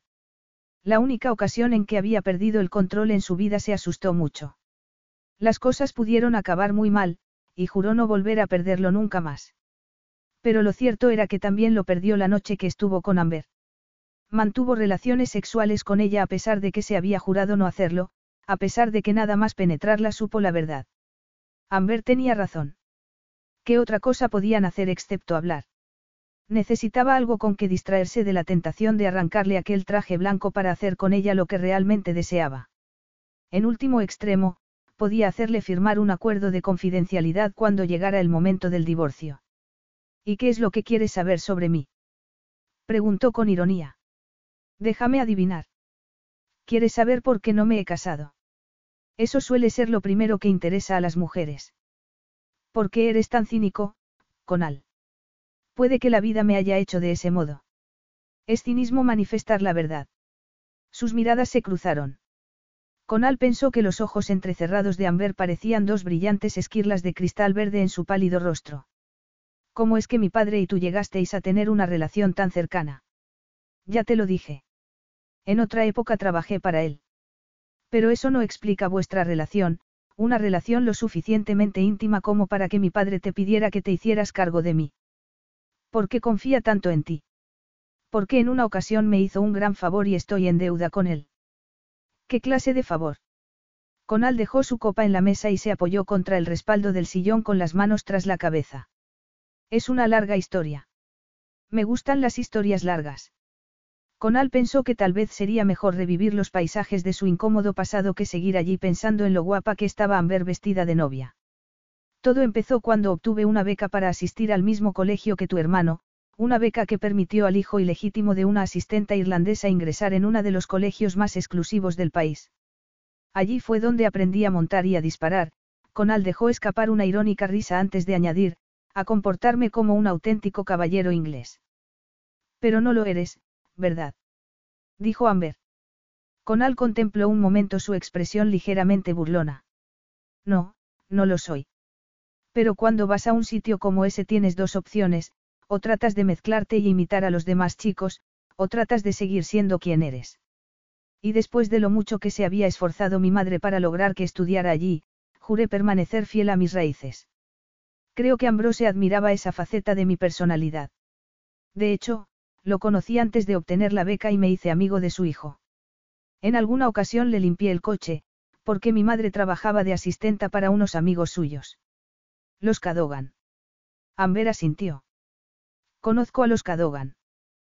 Claro que los conoces. Son una de las familias mejor conectadas de Inglaterra, Conal notó cómo se endurecía su tono de voz. De pronto, los recuerdos regresaron en tromba y lo alcanzaron como una ola que no hubiera visto llegar. Sintió los pesados latidos de su corazón y experimentó el repentino deseo de escapar de allí y ponerse a caminar sin parar. Estabas hablando de los Cadogan, dijo Amber, animándolo a seguir. El comentario sirvió para despejar un poco la mente de Conal, que estuvo a punto de decirle que aquello no era asunto suyo. Pero llevaba con aquello dentro más años de lo que podía recordar y tal vez resultaría terapéutico para Amber enterarse de algo positivo sobre su padre. Mi madre empezó a trabajar para la familia desde que bajó del ferry de Roslare. Le hacían trabajar mucho, y duro, pero ella nunca se quejó, pues agradecía mucho que le hubieran dejado estar con su bebé en la casa, Conal alzó las cejas. Supongo que para ti no es habitual escuchar algo contado desde el punto de vista de las clases bajas, no. Ser rico no garantiza la felicidad. Creía que estábamos de acuerdo en eso, dijo Amber. Y haz el favor de no interrumpir tu historia cuando empieza a ponerse más interesante. Interesante. Yo no habría elegido precisamente esa palabra, dijo Conal con ironía. Un día desapareció de la casa un anillo con un diamante que había pertenecido durante generaciones a la familia, y una de las hijas de los Cadogan acusó a mi madre de haberlo robado, el corazón de Conal se encogió al recordar la apesadumbrada voz de su madre cuando lo llamó por teléfono para contárselo. Mi madre era una persona honrada, íntegra. No podía creer que la familia para la que tanto tiempo llevaba trabajando la acusara de ser una ladrona. ¿Y qué pasó? preguntó Amber al ver que se quedaba callado. Conal dejó escapar un profundo suspiro. Dado el tiempo que llevaba trabajando para ellos, decidieron no denunciarla, pero la echaron. Mi madre no tardó en encontrar otro empleo como limpiadora en un colegio, pero nunca superó lo sucedido, Conal sintió que un nudo atenazaba su garganta. La sensación de impotencia que experimentó entonces seguía aún muy viva en su interior. Murió meses después, cuando aún era una persona joven. Oh, Conal. Conal alzó la mano en un gesto imperioso, pues no necesitaba la compasión de Amber Carter. No quería que le ofreciera su lástima. Ahí habría acabado todo si yo no hubiera vuelto a casa de los Cadogan, donde conseguí que una de las hermanas me contara lo que de verdad había pasado. Me dijo que el anillo había sido robado por el novio de su hermana, un joven aficionado a las drogas. Pero, para acallar el escándalo, decidieron utilizar a mi madre como chivo expiatorio, con al río con amargura. Y entonces yo decidí vengarme. Oh, con al. Susurró Amber. ¿Y qué hiciste? No te preocupes tanto, Amber. No pegué a nadie, si es a lo que te refieres, pero les hice daño en lo que sabía que les importaría. Una noche me hice con varios botes de rociadores de pintura y cubría las preciosas paredes de su casa con pintadas pensadas para hacer saber al mundo lo corruptos que eran. Causé muchos daños y llamaron a la policía. Era mi palabra contra la suya, pero su apellido era considerado uno de los más respetables del país, mientras que yo era un simple matón. ¿Y qué tuvo que ver mi padre con todo eso? Preguntó Amber. Ambrose se presentó en la comisaría cuando yo ya me enfrentaba a la posibilidad de acabar en la cárcel. Debió avisarlo Rafe. Ambrose explicó en comisaría que su hijo y yo éramos amigos desde hacía años y que estaba seguro de que mi comportamiento se había debido a una ofuscación pasajera. No sé si habló con los Cadogan, pero los cargos que había contra mí fueron retirados y Ambrose me ofreció un trabajo de peón en su constructora. Me dijo que debía demostrar mi valía y que no quería enterarse de que volvía a adentrarme por la senda del mal. De manera que trabajé duro y fui ascendiendo poco a poco, dispuesto a agradecerle la fe que había demostrado tener en mí. Ahorré todo lo que gané durante unos años, hasta que pude comprar mi primera propiedad. Como suele decirse, el resto es historia. Después de escuchar aquello Amber pensó que comprendía mucho a mejor a Conal Devlin, y también experimentó cierta admiración por él. No había duda de que era un hombre muy trabajador y leal, aunque también parecía carecer de corazón. Al menos ahora podía comprender en parte los prejuicios que manifestaba hacia ella. Para él no era más que otra niña caprichosa más de clase alta que pasaba por la vida sin preocuparse por los atropellos que podía cometer, como habían hecho los Cadogan con su madre. Y, a pesar de lo que se estaba esforzando con Al por ocultarlo, también pudo ver su dolor. Pero ella también era experta en ocultar su dolor y, a pesar de que todo aquello parecía una locura, deseó acudir a su lado para rodearlo con sus brazos y ofrecerle su cariño, su cuerpo, que estaba anhelando recibir sus caricias. Pero, como ya había dejado bien claro con Al, el sexo estaba fuera del menú. Volvió la mirada hacia la puerta que daba al dormitorio y se preguntó cómo iba a ser capaz pasar la noche teniendo prohibido acercarse a él. Porque quería tocarlo. Quería sentir sus expertos dedos acariciándola, quería redescubrir los placeres del sexo. Tomó un sorbo de champán. Sabía que si empezaba a insinuarse con Al perdería el poco respeto que ya sentía por ella. La única manera de abordar aquel asunto era siendo sincera con él. Y, a fin de cuentas, ¿qué tenía que perder? Con Al. Vale ya de preguntas, Amber, dijo él, impaciente. No quiero hablar más de ese asunto. No iba a hacerte más preguntas sobre el pasado. Pero me preguntaba qué vamos a hacer para llenar el tiempo de nuestro matrimonio, por breve que vaya a ser, Amber se encogió de hombros y enseguida captó en la oscura mirada de Conal el destello de fascinación que, al parecer, le producía cada uno de sus movimientos. Aquello la animó a seguir hablando. A pesar de lo que he dicho antes, no podemos pasarnos hablando todo el tiempo. Ya hemos hablado de nuestro pasado y los dos sabemos que no va a haber ningún futuro. Parece que estás preguntando algo sabiendo ya cuál va a ser la respuesta.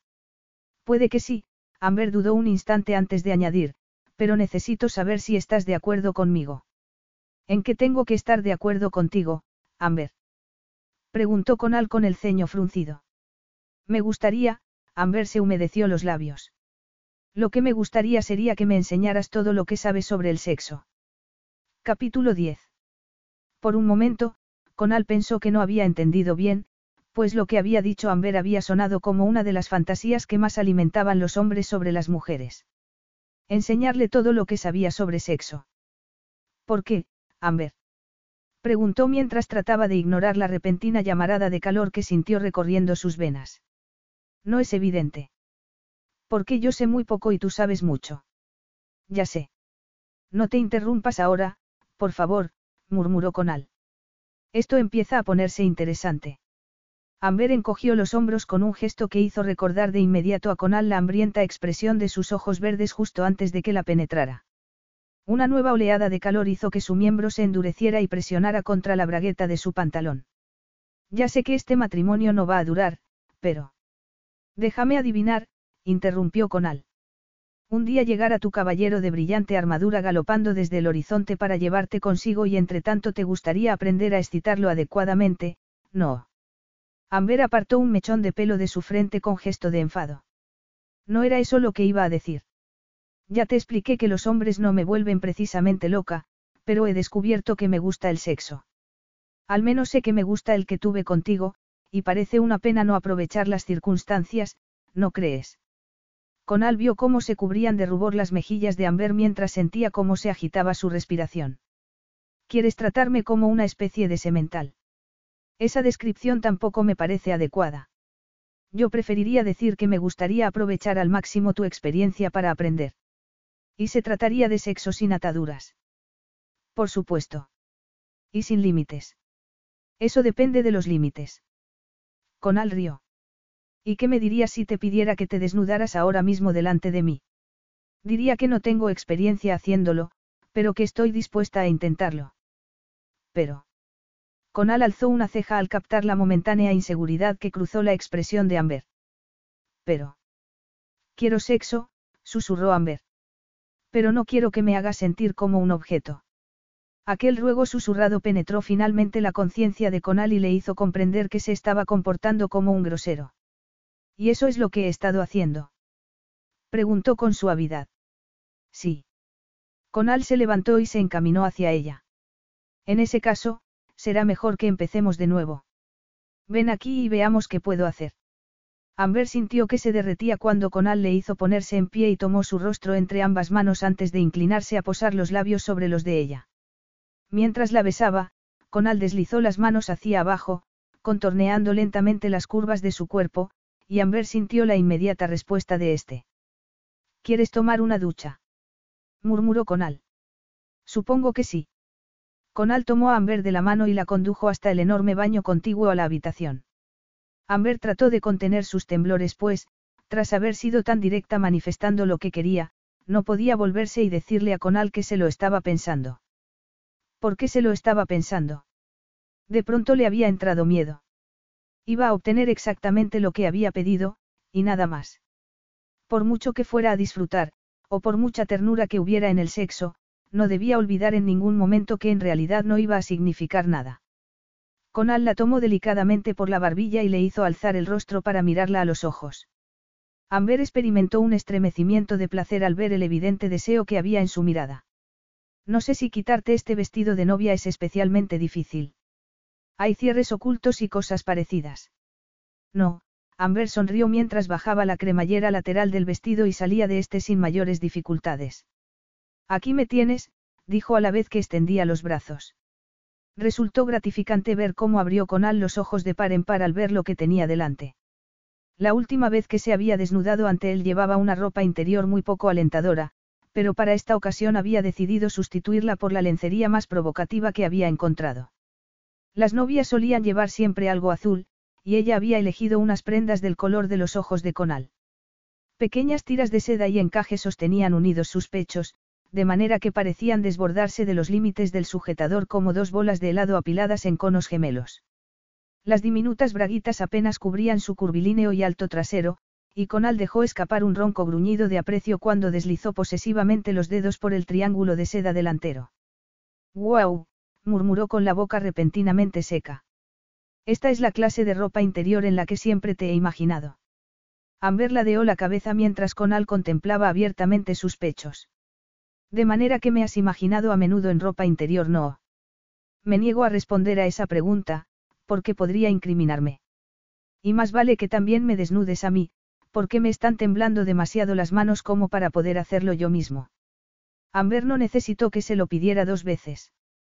Tras quitarle la chaqueta y la camisa, centró su atención en desabrocharle el cinturón antes de bajarle lentamente la cremallera de la bragueta. Un instintivo murmullo de placentero asombro surgió de entre sus labios cuando el miembro de Conal escapó de su prisión y cayó duro y orgulloso sobre la palma de su mano. Pero en cuanto lo rodeó con esta para acariciárselo, Conal la sujetó con firmeza por la muñeca. No, dijo con evidente urgencia. Si acaricias así a un hombre cuando está excitado harás que se derrame en tu mano y eso hará que se retrase la gratificación que estás buscando. Amber no estaba de acuerdo. Lo cierto era que le habría encantado tenerlo a merced de sus caricias. Además, no creía que el sexo fuera tan solo una, gratificación, física. Pero no dijo nada, y no solo porque carecía de la experiencia necesaria para defender aquel punto de vista, sino también porque Conal ya se estaba poniendo un preservativo. Mientras Conal se quitaba los pantalones ella se libró rápidamente de su ropa interior. Tras abrir los grifos de la ducha, Conal tomó a Amber de la mano y la atrajo hasta situarse con ella debajo del chorro. Amber experimentó una sensación muy dulce cuando Conal la estrechó contra su cuerpo, haciéndole sentir el roce del moreno vello de su pecho. Cuando inclinó la cabeza para cerrar los labios en torno a uno de sus pezones a la vez que deslizaba una mano entre sus piernas, Amber no supo si el calor que experimentó de debió al agua de la ducha o si surgió del interior de su cuerpo. Echó la cabeza atrás mientras las caricias de Conal se volvían más y más insistentes y, en cuanto empezó a penetrarla con un dedo, experimentó un orgasmo que le provocó violentos espasmos. Aún estaba jadeando cuando Conal le hizo rodearlo con las piernas por la cintura y le apoyó la espalda contra la pared de la ducha para penetrarla. Era tan grande, un lento y prolongado gemido escapó de entre sus labios. Tan grande, como si su miembro hubiera sido creado para encajar a la perfección en ella, como si su propio cuerpo hubiera sido creado para recibirlo a él, y solo a él. Sintió el calor acumulándose de nuevo en su interior a la vez que la repentina contención de Conal, como si él también lo hubiera sentido y, de pronto, mientras una nueva oleada de deliciosos espasmos comenzaba a recorrer su cuerpo, oyó que él dejaba escapar un profundo y tembloroso gemido. Pero toda conciencia de lo que estaba sucediendo fue abrumadoramente superada y anulada por lo que le estaba sucediendo a ella. Apenas se dio cuenta de que Conal cerraba los grifos y la dejaba delicadamente en el suelo para secarla antes de llevarla de vuelta al dormitorio.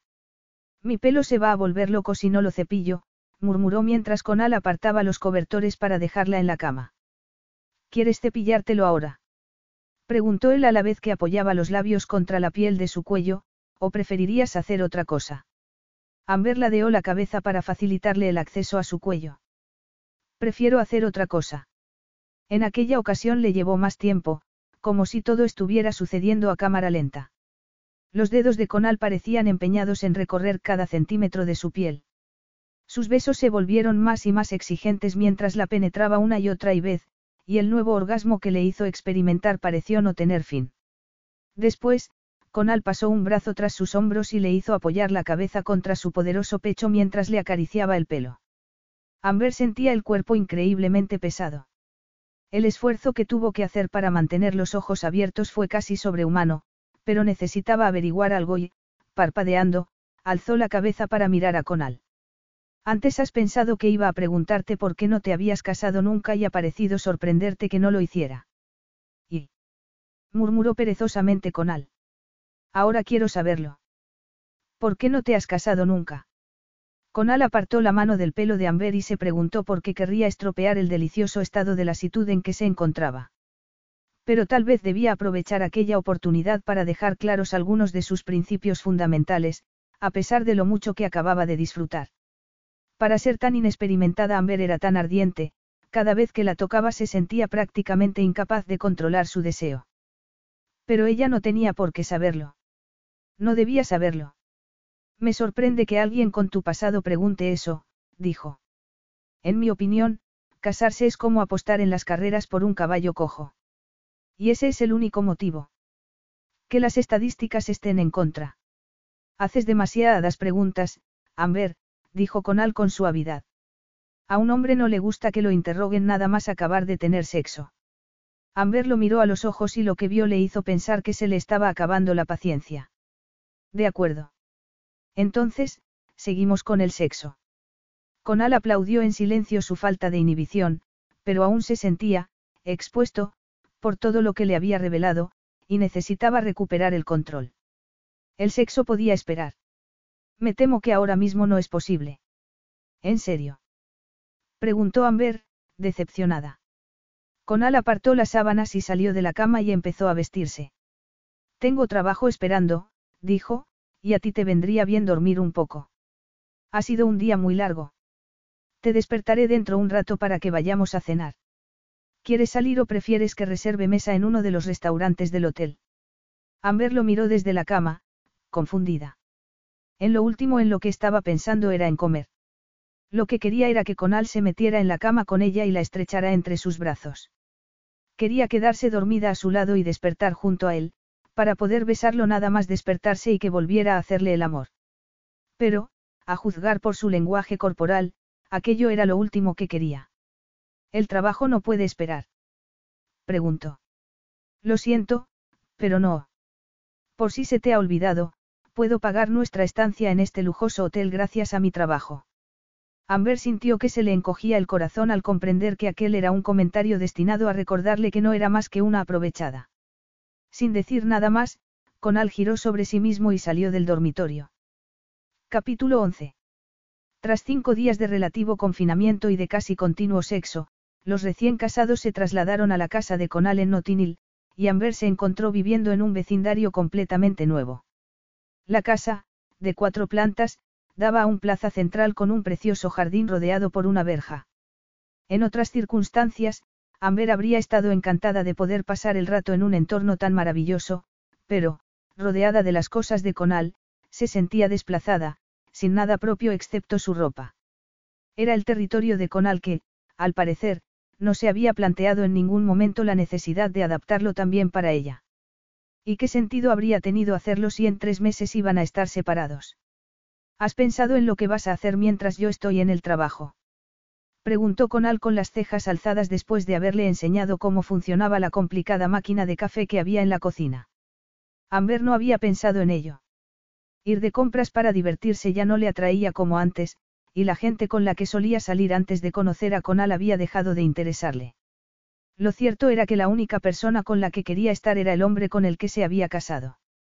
Pero, evidentemente, ella era la única que sentía aquello. Conal era un experto en compartimentar su vida, una habilidad de la que ella parecía carecer. O tal vez se debía a que, más allá del deseo y la responsabilidad, no sentía nada por ella. Tras tener relaciones con ella al despertar, Conal se fue a su oficina, y Amber no pudo evitar una sensación de resentimiento al pensar que su secretaria, Serena, iba a poder verlo casi todo el día. Al menos estaban en mayo y el tiempo era lo suficientemente cálido como para sentarse fuera, de manera que salió al jardín con un libro y un cuaderno de bosquejos y se sentó junto a unos de los arbustos de lilas que aromatizaban el aire con su intensa fragancia. Ya llevaba dos semanas viviendo en la casa cuando recibió una carta de su padre en la que le decía lo encantado que estaba de que se hubiera casado con Conal. Es un hombre al que siempre he admirado. Probablemente sea el único hombre en el planeta capaz de manejarte. Amber podría haber llorado porque, en el fondo, estaba de acuerdo con su padre. ¿Acaso no le hacía sentirse con Al como una gatita ronroneante y satisfecha?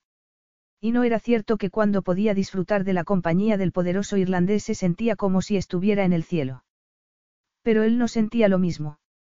Para él, aquel matrimonio no era más que una carga que había asumido porque se sentía en deuda con su padre. A pesar de sí misma, Amber no lograba dejar de pensar en el futuro, en todo lo que echaría de menos cuando aquella farsa terminara. Echaría de menos el sexo, por supuesto, pero era el resto de cosas lo que se estaba revelando como adictivo. Era el desayuno en la cama los fines de semana, o despertar en medio de la noche bajo los besos de Conal. Eran los paseos por Londres, una ciudad que le parecía nueva al caminar con él a su lado. Se preparó una taza de café y fue hasta el ventanal de la cocina a contemplar el tranquilo exterior de Notinil. La noche anterior se había despertado al amanecer y la verdad la había golpeado como un intruso que acabara de entrar en la casa por la ventana. Cuando por fin había tenido el valor de admitirlo había sentido miedo. Se estaba enamorando perdidamente de Conal y quería que su relación tuviera una oportunidad real. Quería comprobar si su relación tenía posibilidades de durar. Quería más, y sabía que se pasaría la vida lamentándolo si ni siquiera trataba de explorar el potencial de aquella relación. En un frenético esfuerzo por demostrarle a Conal que no era una inútil cabeza hueca, empezó a cocinar platos elaborados. Recurrió a lo poco que recordaba de un curso de cocina que, como le había sucedido con todos los demás, nunca llegó a acabar, y fue capaz de ofrecer a su marido un perfecto soufflé de queso, o unos delicados merengues flotando en unas exquisitas natillas con vainilla.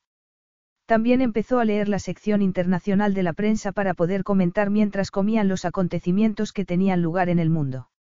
Y si a veces se daba cuenta de que corría el peligro de convertirse en la caricatura de una anticuada ama de casa, le daba igual. Quería demostrar a Conal que era algo más que una cabeza de chorlito. Pero si esperaba que se produjera alguna especie de conversión dramática, fue en vano. Su sexy y discreto marido permaneció tan emocionalmente distante como hasta entonces. Pero una mañana, tal vez porque había logrado transmitirle parte de su inquietud, Conal se volvió en el umbral de la puerta cuando estaba a punto de salir para el trabajo.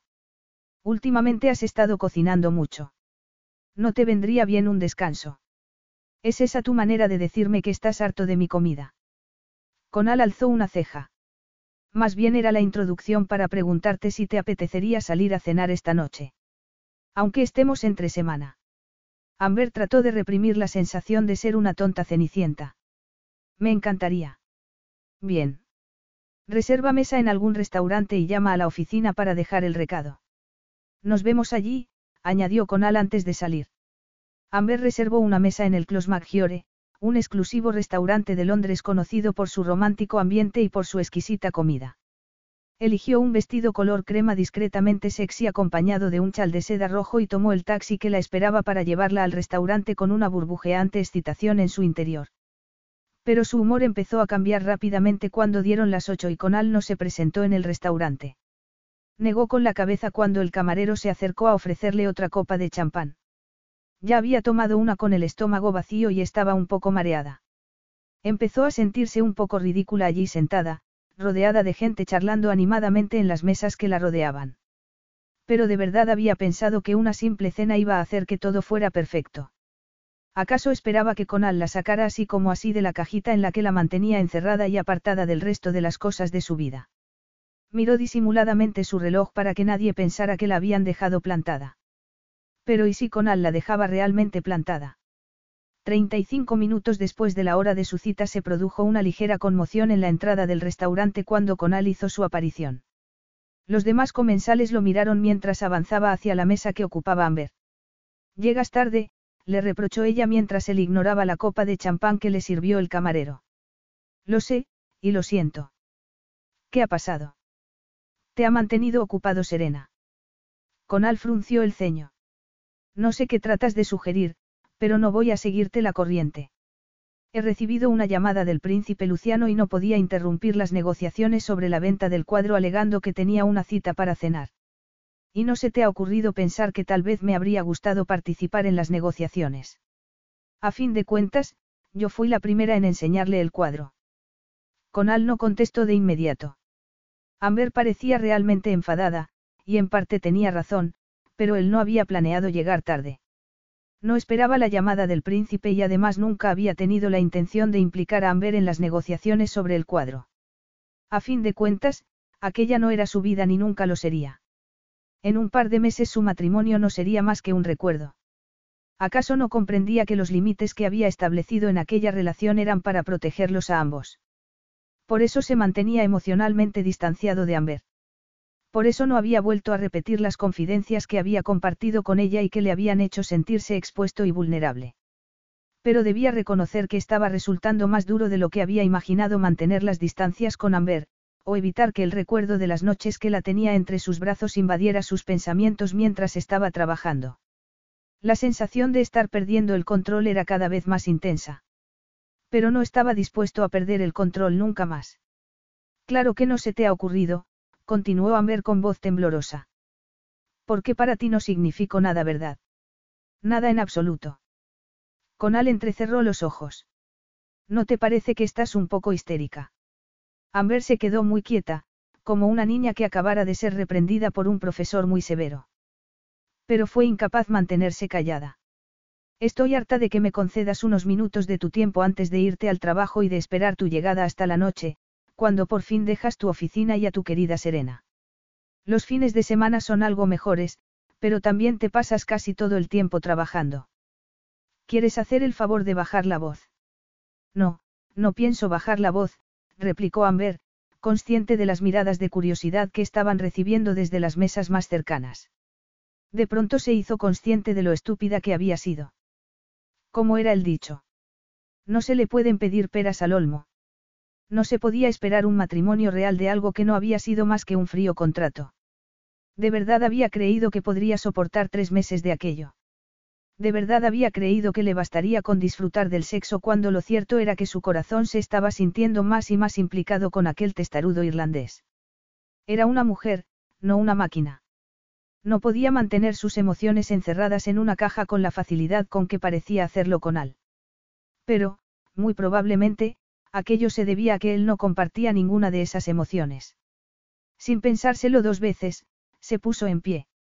Ya me he hartado de estar casada con un hombre para el que soy poco más que parte del mobiliario de su casa. Espeto. Con un hombre que siempre antepone su trabajo a todo lo demás, que ni siquiera es capaz de hablar de asuntos reales, de las cosas que verdaderamente importan. Creo que ha llegado el momento de admitir lo evidente. Esto se ha acabado, con Al. ¿Lo entiendes? Se ha acabado definitivamente. Trató de quitarse el anillo de bodas, pero este se negó a salir de su dedo. Entonces tomó su bolso de mano y se encaminó con paso firme a la salida del restaurante, consciente de que Conal había dicho algo rápidamente al camarero antes de seguirla. Planeaba tomar un taxi, pero no tuvo tiempo de hacerlo, pues Conal la alcanzó enseguida, la sujetó con firmeza por el codo y le obligó a encaminarse hacia su coche. Entra, ordenó y, en cuanto cerró la puerta, se volvió hacia ella con expresión furiosa. ¿Quieres explicarme a qué ha venido ese numerito? ¿Qué sentido tendría repetírtelo? Lo que he dicho es la verdad. No tienes suficiente tiempo para mí. Claro que no lo tengo. Porque esto no es real, Amber, la perplejidad del tono de Conal pareció auténtica. ¿Acaso lo has olvidado? Pues ya que no es real, habrá que mostrar al mundo que no nos llevamos bien. No podemos romper nuestro, romántico, matrimonio sin previo aviso. La gente tiene que ver que empiezan a surgir grietas en nuestra relación, y lo que acaba de suceder debería ayudar. Conal miró a Amber sin ocultar su incredulidad. ¿Quieres decir que la escenita que acabas de montar era una farsa? Que lo has hecho solo para dejar constancia pública de que ya hemos empezado a discutir.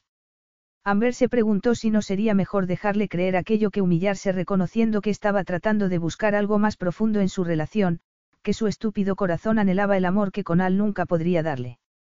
A fin de cuentas es cierto, no. Dijo, y tuvo que morderse el labio inferior para contener las lágrimas que querían derramarse de sus ojos. Hay grietas en nuestra relación. De hecho, las hubo desde el primer momento. Ni siquiera has tenido el detalle de invitarme a asistir a las negociaciones con el príncipe Luciano sobre la pintura Weller. Para ti no soy más que un ser inútil que, muy a tu pesar, te excita. Al menos tienes razón en algo, Amber, porque es verdad que me excitas, murmuró Conal. Y también es cierto que a menudo querría que no fuera así. Algo oscuro y pesado se había instalado en el ambiente, como esa especie de sensación de claustrofobia que suele tenerse antes de una tormenta. Pero Conal no volvió a decir nada hasta que estuvieron de regreso en la casa. Amber suponía que se iría a su estudio, o a beber algo en el jardín, pero se equivocó. Cuando, tras cerrar la puerta, se volvió y la miró de arriba abajo, Amber captó un destello de algo intenso y subterráneo en sus ojos color zafiro. Se movió como un depredador, sin previo aviso. Alargó las manos hacia el corpiño de su vestido y lo desgarró tan fácilmente como si hubiera estado hecho de papel. Amber se estremeció al sentir la piel repentinamente expuesta al exterior, y también debido a que la expresión de los ojos de Conal le estaba haciendo sentirse, excitada. Conal asintió mientras la miraba, como si hubiera reconocido algo que no le gustaba. Y tu deseo por mí resulta igual de inconveniente, ¿verdad, Amber? Preferirías no desearme, pero no puedes evitarlo. Me deseas ahora. Lo sé. Sé que ya estás húmeda para mí. Amber apenas podía respirar, y mucho menos pensar.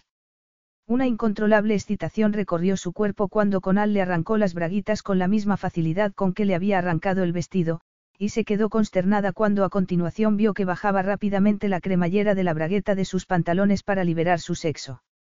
Pero en realidad no estaba consternada, porque lo que escapó de entre sus labios cuando Conal la tanteó entre las piernas con su miembro antes de penetrarla fue un gemido de alivio. Fue el enfado lo que la impulsó a arrancarle la camisa para desnudar su magnífico torso, o la frustración de reconocer que aquella era la única manera que tenía de expresar sus crecientes sentimientos por él. Clavó los dientes en la piel de su pecho y lo mordisqueó como si fuera un animalillo y, aunque Conal dejó escapar una suave risa de placer en respuesta, Amber sabía que cuando terminara ya no se estaría riendo. Ni siquiera la besó, y a ella no se le ocurrió ofrecerle su boca. Además, apenas hubo tiempo para besos. Tan solo lo hubo para unas pocas penetraciones duras y casi desesperadas. La sensación fue tan salvaje y explosiva que Amber dejó escapar un grito desgarrado que se mezcló con el de Conal cuando ambos alcanzaron el orgasmo al unísono. Hasta que Conal salió de ella unos segundos después y se dio la vuelta para que no pudiera mirarlo al rostro, Amber no se dio cuenta de que había olvidado utilizar un preservativo. Cuando la agitada respiración de Conal se calmó un poco, se volvió y la miró con expresión torturada a la vez que movía la cabeza de un lado a otro. Esto no debería haber sucedido, murmuró con evidente amargura. No importa, Conal. Claro que importa, Amber. No puedo creer lo que acabo de hacer, lo que acabamos de hacer. ¿Eh? He perdido por completo el control. Pero no quiero vivir mi vida así, y no pienso hacerlo. Este matrimonio ha sido un error y no sé por qué traté de engañarme pensando que podía ser otra cosa. Amber lo miró a los ojos y captó el desprecio que había en ellos, además de otro montón de cosas que preferiría no haber visto. Conal ya la había mirado en otra ocasión de aquella manera, como si fuera un ser despreciable surgido de la inmundicia. Pero entonces aún no la conocía, y ahora sí. Aquella mirada era la manifestación del más absoluto de los rechazos, y le dolió más de lo que nunca le había dolido nada. Reprimiendo un angustiado sollozo, se agachó para recoger sus braguitas desgarradas y subió corriendo al dormitorio. Capítulo 12. No resultó complicado zanjar legalmente aquel breve matrimonio. En la última conversación que mantuvieron, Conal le dijo a Amber que tenía intención de ser generoso en el acuerdo de separación que iban a firmar, pero ella negó firmemente con la cabeza. No quiero tu caridad, dijo, tratando desesperadamente de mantener el control mientras lo único que deseaba era que Conal la tomara entre sus brazos y la amara. Tu actitud me parece admirable, aunque equivocada, respondió él con frialdad. Te estoy ofreciendo el apartamento y una generosa renta mensual. No tendrás que trasladarte. Amber se dijo que habría sido absurdo quedarse deliberadamente sin nada y, aunque rechazó la oferta de la renta mensual, aceptó las escrituras del apartamento y lo puso en venta de inmediato. No podía soportar la idea de seguir viviendo en un edificio cuyo dueño era Conal y de correr el riesgo de encontrarse con él. Compraría algo más pequeño en una zona menos cara y utilizaría el resto para mantenerse. Y pensaba buscar un trabajo. Vendió su reloj de diamantes y con el dinero que consiguió se matriculó en un curso para traductores e intérpretes en la Universidad de Bath. Afortunadamente, el curso iba a empezar casi de inmediato. Bath era una ciudad preciosa y tranquila y estaba lo suficientemente lejos de Londres como para saber que no correría el riesgo de toparse con Conal por sorpresa. El curso la tendría lo suficientemente ocupada como para mantener a raya los tristes pensamientos que merodeaban por su cabeza. No le atraía especialmente la perspectiva de acabar traduciendo aburridos manuales, o de trabajar de intérprete para una empresa de cereales, pero lo primero que necesitaba para conseguir un trabajo era una titulación, de manera que se trasladó a Bath, alquiló una habitación en las afueras de la ciudad y empezó a estudiar seriamente, como no lo había hecho nunca. Tampoco había compartido nunca un piso con nadie, ni había vivido con un presupuesto tan ajustado, pero no tardó en acostumbrarse a quedarse sin leche o a tener que comer un plato de cereales. Descubrió que un sencillo plato de pasta podía resultar fantástico si se compartía con otras tres personas y una botella de vino barato. Y si por las noches le costaba conciliar el sueño y las lágrimas empezaban a derramarse de sus ojos, se abrazaba a sí misma y se decía que con Aldevlin no tardaría en convertirse en un recuerdo lejano. Pero llegaría a olvidar realmente su deslumbrante sonrisa, sus besos, o la costumbre que tenía de acariciarle perezosamente el pelo después de hacerle el amor.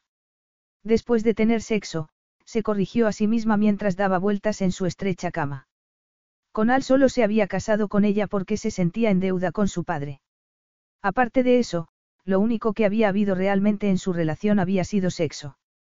Y así debía haber sido para él, porque desde que Amber le dijo que no se molestara en volver a ponerse en contacto con ella no había vuelto a tener noticias suyas.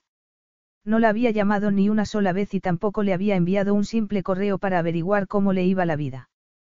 Todas las negociaciones de su separación se habían hecho a través de sus abogados, y Amber era consciente de que iba a tener que aprender a vivir con aquella realidad. Junio dio paso a julio y una monumental ola de calor dejó al país prácticamente sumido en la inactividad. Las ventas de helados y ventiladores se dispararon. Los lechos de los riachuelos se secaron y la hierba se volvió de color sepia. Incluso se empezó a hablar de la necesidad de racionar el agua. Una tarde, tras regresar de sus clases, Amber acababa de ir a sentarse un rato en el pequeño jardín de la casa cuando oyó que llamaban a la puerta. Hacía tanto calor que no quería moverse y esperó a que alguna de las otras chicas con las que compartía la casa fuera a abrir. Oyó unas voces distantes y unos momentos después escuchó unos pasos a sus espaldas seguidos de una profunda voz que le produjo una intensa conmoción. Alzó la cabeza lentamente, diciéndose que no debía reaccionar, pero cómo no iba a reaccionar después de llevar semanas pensando y soñando con Conal. ¿Acaso no había fantaseado con la idea de que apareciera en la casa de aquella manera? La expresión de Conal era tan hermética como siempre, pero la camiseta que vestía hizo que la mente de Amber se llenara de inmediato de imágenes de su poderoso torso desnudo. Conal. exclamó con la garganta repentinamente seca. ¿Qué estás haciendo aquí? No lo sabes. Amber negó con la cabeza. No. A pesar de que hay una pregunta que ambos sabemos que necesita una respuesta. Amber se humedeció la lengua con los labios. ¿Y qué pregunta es esa? Se produjo una pausa. ¿Estás embarazada de mi bebé? Preguntó finalmente Conal. La pausa que siguió a su pregunta fue aún más larga. No. Conal no esperaba la sensación de vacío y pesar que se adueñó de él al escuchar la respuesta de Amber.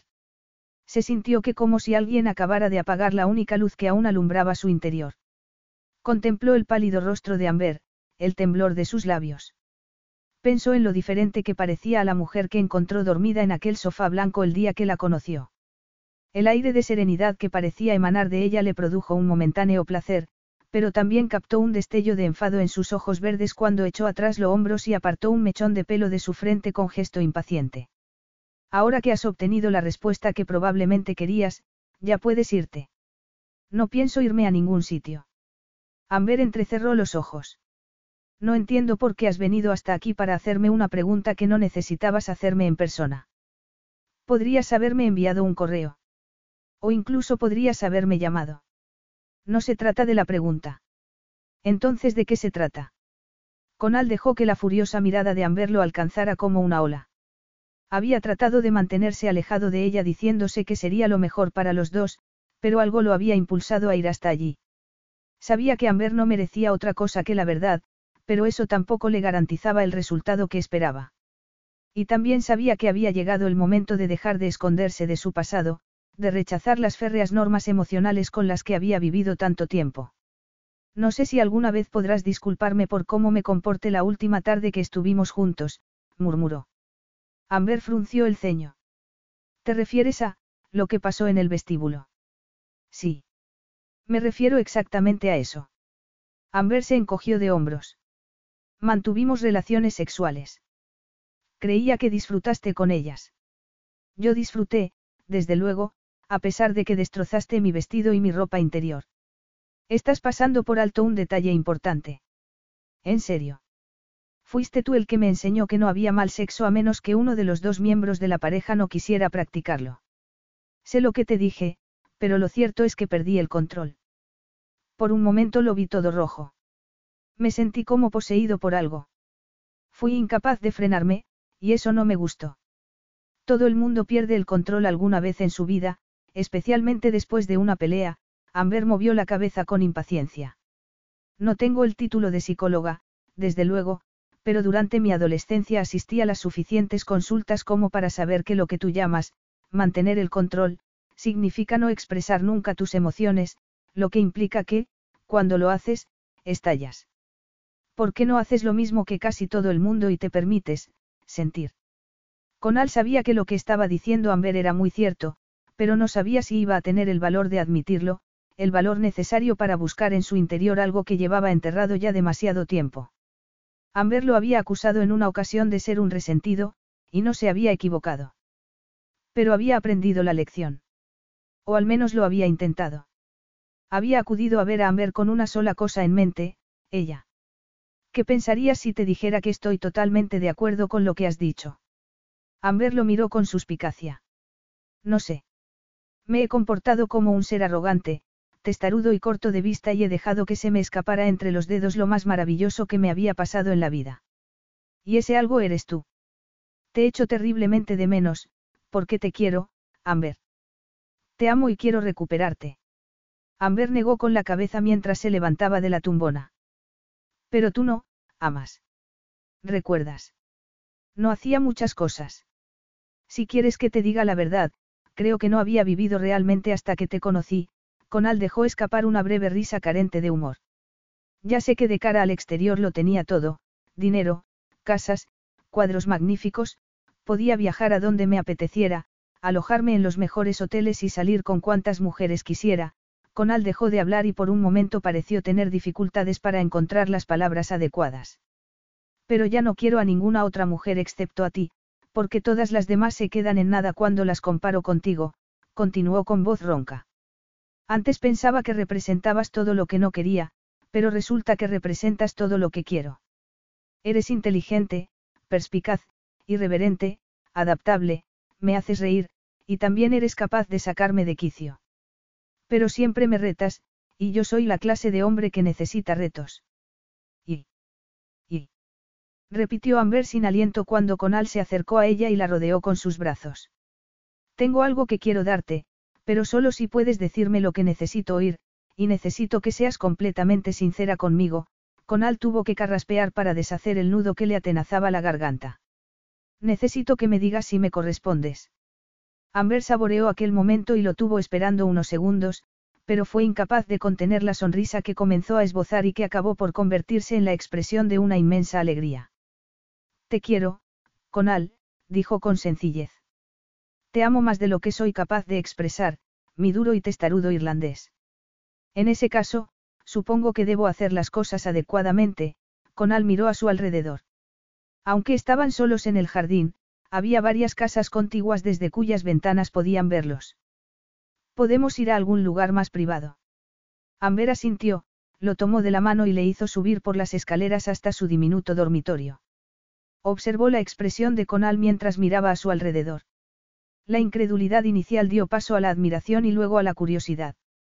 Se acercó al caballete en que se hallaba el cuadro en el que estaba trabajando y contempló atentamente las vibrantes salpicaduras amarillas y verdes contorneadas de negro. Has estado pintando, murmuró a la vez que se volvía a mirarla. Sí. Y tengo que agradecértelo a ti. Sé que no sueles decir nunca cosas que no piensas, y que opinaras que mis cuadros eran buenos hizo que volviera a creer en mí misma, Amber sonrió. Puede que nunca venda un cuadro, o que nunca quiera hacerlo, pero tú hiciste que volviera a confiar en que podía pintar, y eso vale más que nada.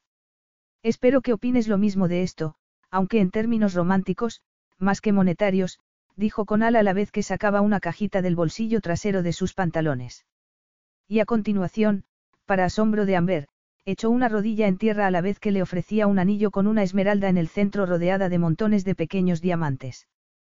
Querrás casarte otra vez conmigo, Amber. Pero esta vez en una iglesia, como es debido, rodeada de nuestros familiares y amigos. Amber se sintió como una princesa mientras contemplaba el anillo, aunque en una ocasión Conal la había reprendido por portarse como tal. Pero en esta ocasión era distinto y de pronto comprendió por qué. Ella era, su, princesa y siempre lo sería. Conal le había hecho cambiar en muchos aspectos, pero ella también lo había ayudado a cambiar a él. De algún modo, se habían domesticado mutuamente. Sí, Conal. Quiero casarme otra vez contigo y de la forma que quieras, porque has sido capaz de devolverme algo que ni siquiera sabía que había perdido, a mí misma, murmuró Amber, emocionada, y a continuación dejó escapar las lágrimas que la emoción había acumulado en sus ojos. Me has hecho comprender que había algo dentro del caparazón vacío en que me había convertido, y eso es algo que siempre te agradeceré desde lo más profundo de mi corazón. Ese es uno de los motivos por los que te amo y te amaré siempre con cada célula de mi cuerpo, amor mío. Epílogo. Era de noche y había empezado a nevar copiosamente. Conal contempló por la ventana la capa blanca que estaba cubriendo el jardín de su casa en Notinil. Creo que deberíamos pensar en irnos ya, dijo mientras se volvía hacia su esposa, que estaba terminando de cepillarse el pelo. Amber dejó el cepillo sobre el tocador y lo miró con una perezosa sonrisa en el rostro. Hay tiempo de sobra aunque esté nevando. El restaurante no está reservado hasta a las ocho, así que, antes de irnos, bésame. Es increíble cuánto le gustan los besos, señora Devlin. ¿Y a ti no? Preguntó Amber con expresión traviesa. Confieso que sí, murmuró Conal mientras se inclinaba hacia ella. Aquellos besos solían producirle tanta satisfacción como frustración, porque siempre acababan despertando su deseo y sabía que siempre sería así. Había cumplido su promesa de casarse con ella, adecuadamente, y la boda había tenido lugar en una pequeña iglesia cercana a su casa de campo. Recordaba haber vuelto la cabeza para ver a Amber avanzando por el pasillo y haber sentido que su corazón se henchía de amor y orgullo. Le había parecido un auténtico sueño con su sencillo vestido blanco y las flores que sostenían un largo velo que flotaba tras ella. Ambrose había regresado de su ashram a tiempo para la ceremonia, moreno, con la mirada despejada y bastante más delgado que cuando se fue. Anunció que se había enamorado de su profesora de yoga, que planeaba reunirse con él en Inglaterra en cuanto tuviera resuelto lo del visado. Amber apenas pareció extrañarse y después le dijo a Conal que estaba aprendiendo a vivir y a dejar vivir, y que pensaba que en realidad nadie estaba en condiciones de juzgar a nadie. Además, y aunque las familias pudieran ser en muchos casos realmente complicadas, siempre era mejor estar juntos que separados. Había animado a su marido a ponerse en contacto con algunos de los parientes de su madre y Conal había descubierto que tenía varias tías vivas y unos cuantos primos y primas que estaban deseando conocerlo. Aquel fue uno de los motivos que les hizo elegir Irlanda para pasar la luna de miel. Rafe, el hermanastro de Amber, también llegó a tiempo desde Australia para asistir a la boda, y su presencia causó un auténtico revuelo entre las damas presentes. Casi tanto como el invitado de honor, el príncipe Luciano, al que se le oyó comentando a Serena que había hecho de casamentero con la feliz pareja. Todo había resultado maravilloso, pero aquella noche iban a acudir al Clos Maggiore, su restaurante favorito, en el que tuvieron la pelea que acabó con su separación y en el que aquella noche pensaban disfrutar cenando en su exquisito y romántico ambiente. Amber planeaba rechazar su habitual copa de champán y darle a Conal la noticia que sospechaba que tanto le gustaría escuchar, a pesar de que para ella había supuesto toda una conmoción. Creía que había tenido suficiente cuidado. Te quiero, Conal Devlin, susurró. Conal sonrió a la vez que la miraba con un gesto ligeramente interrogante. Y yo a ti te adoro, Amber Devlin. Y de pronto Amber no quiso esperar a estar en el restaurante. Aquello era algo privado, solo para ellos, como el día en que Conal se arrodilló en su habitación en Bath y le ofreció el anillo con la esmeralda.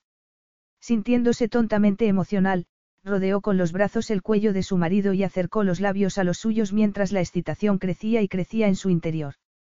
Puede que este sea un buen momento para darte una noticia. Fin.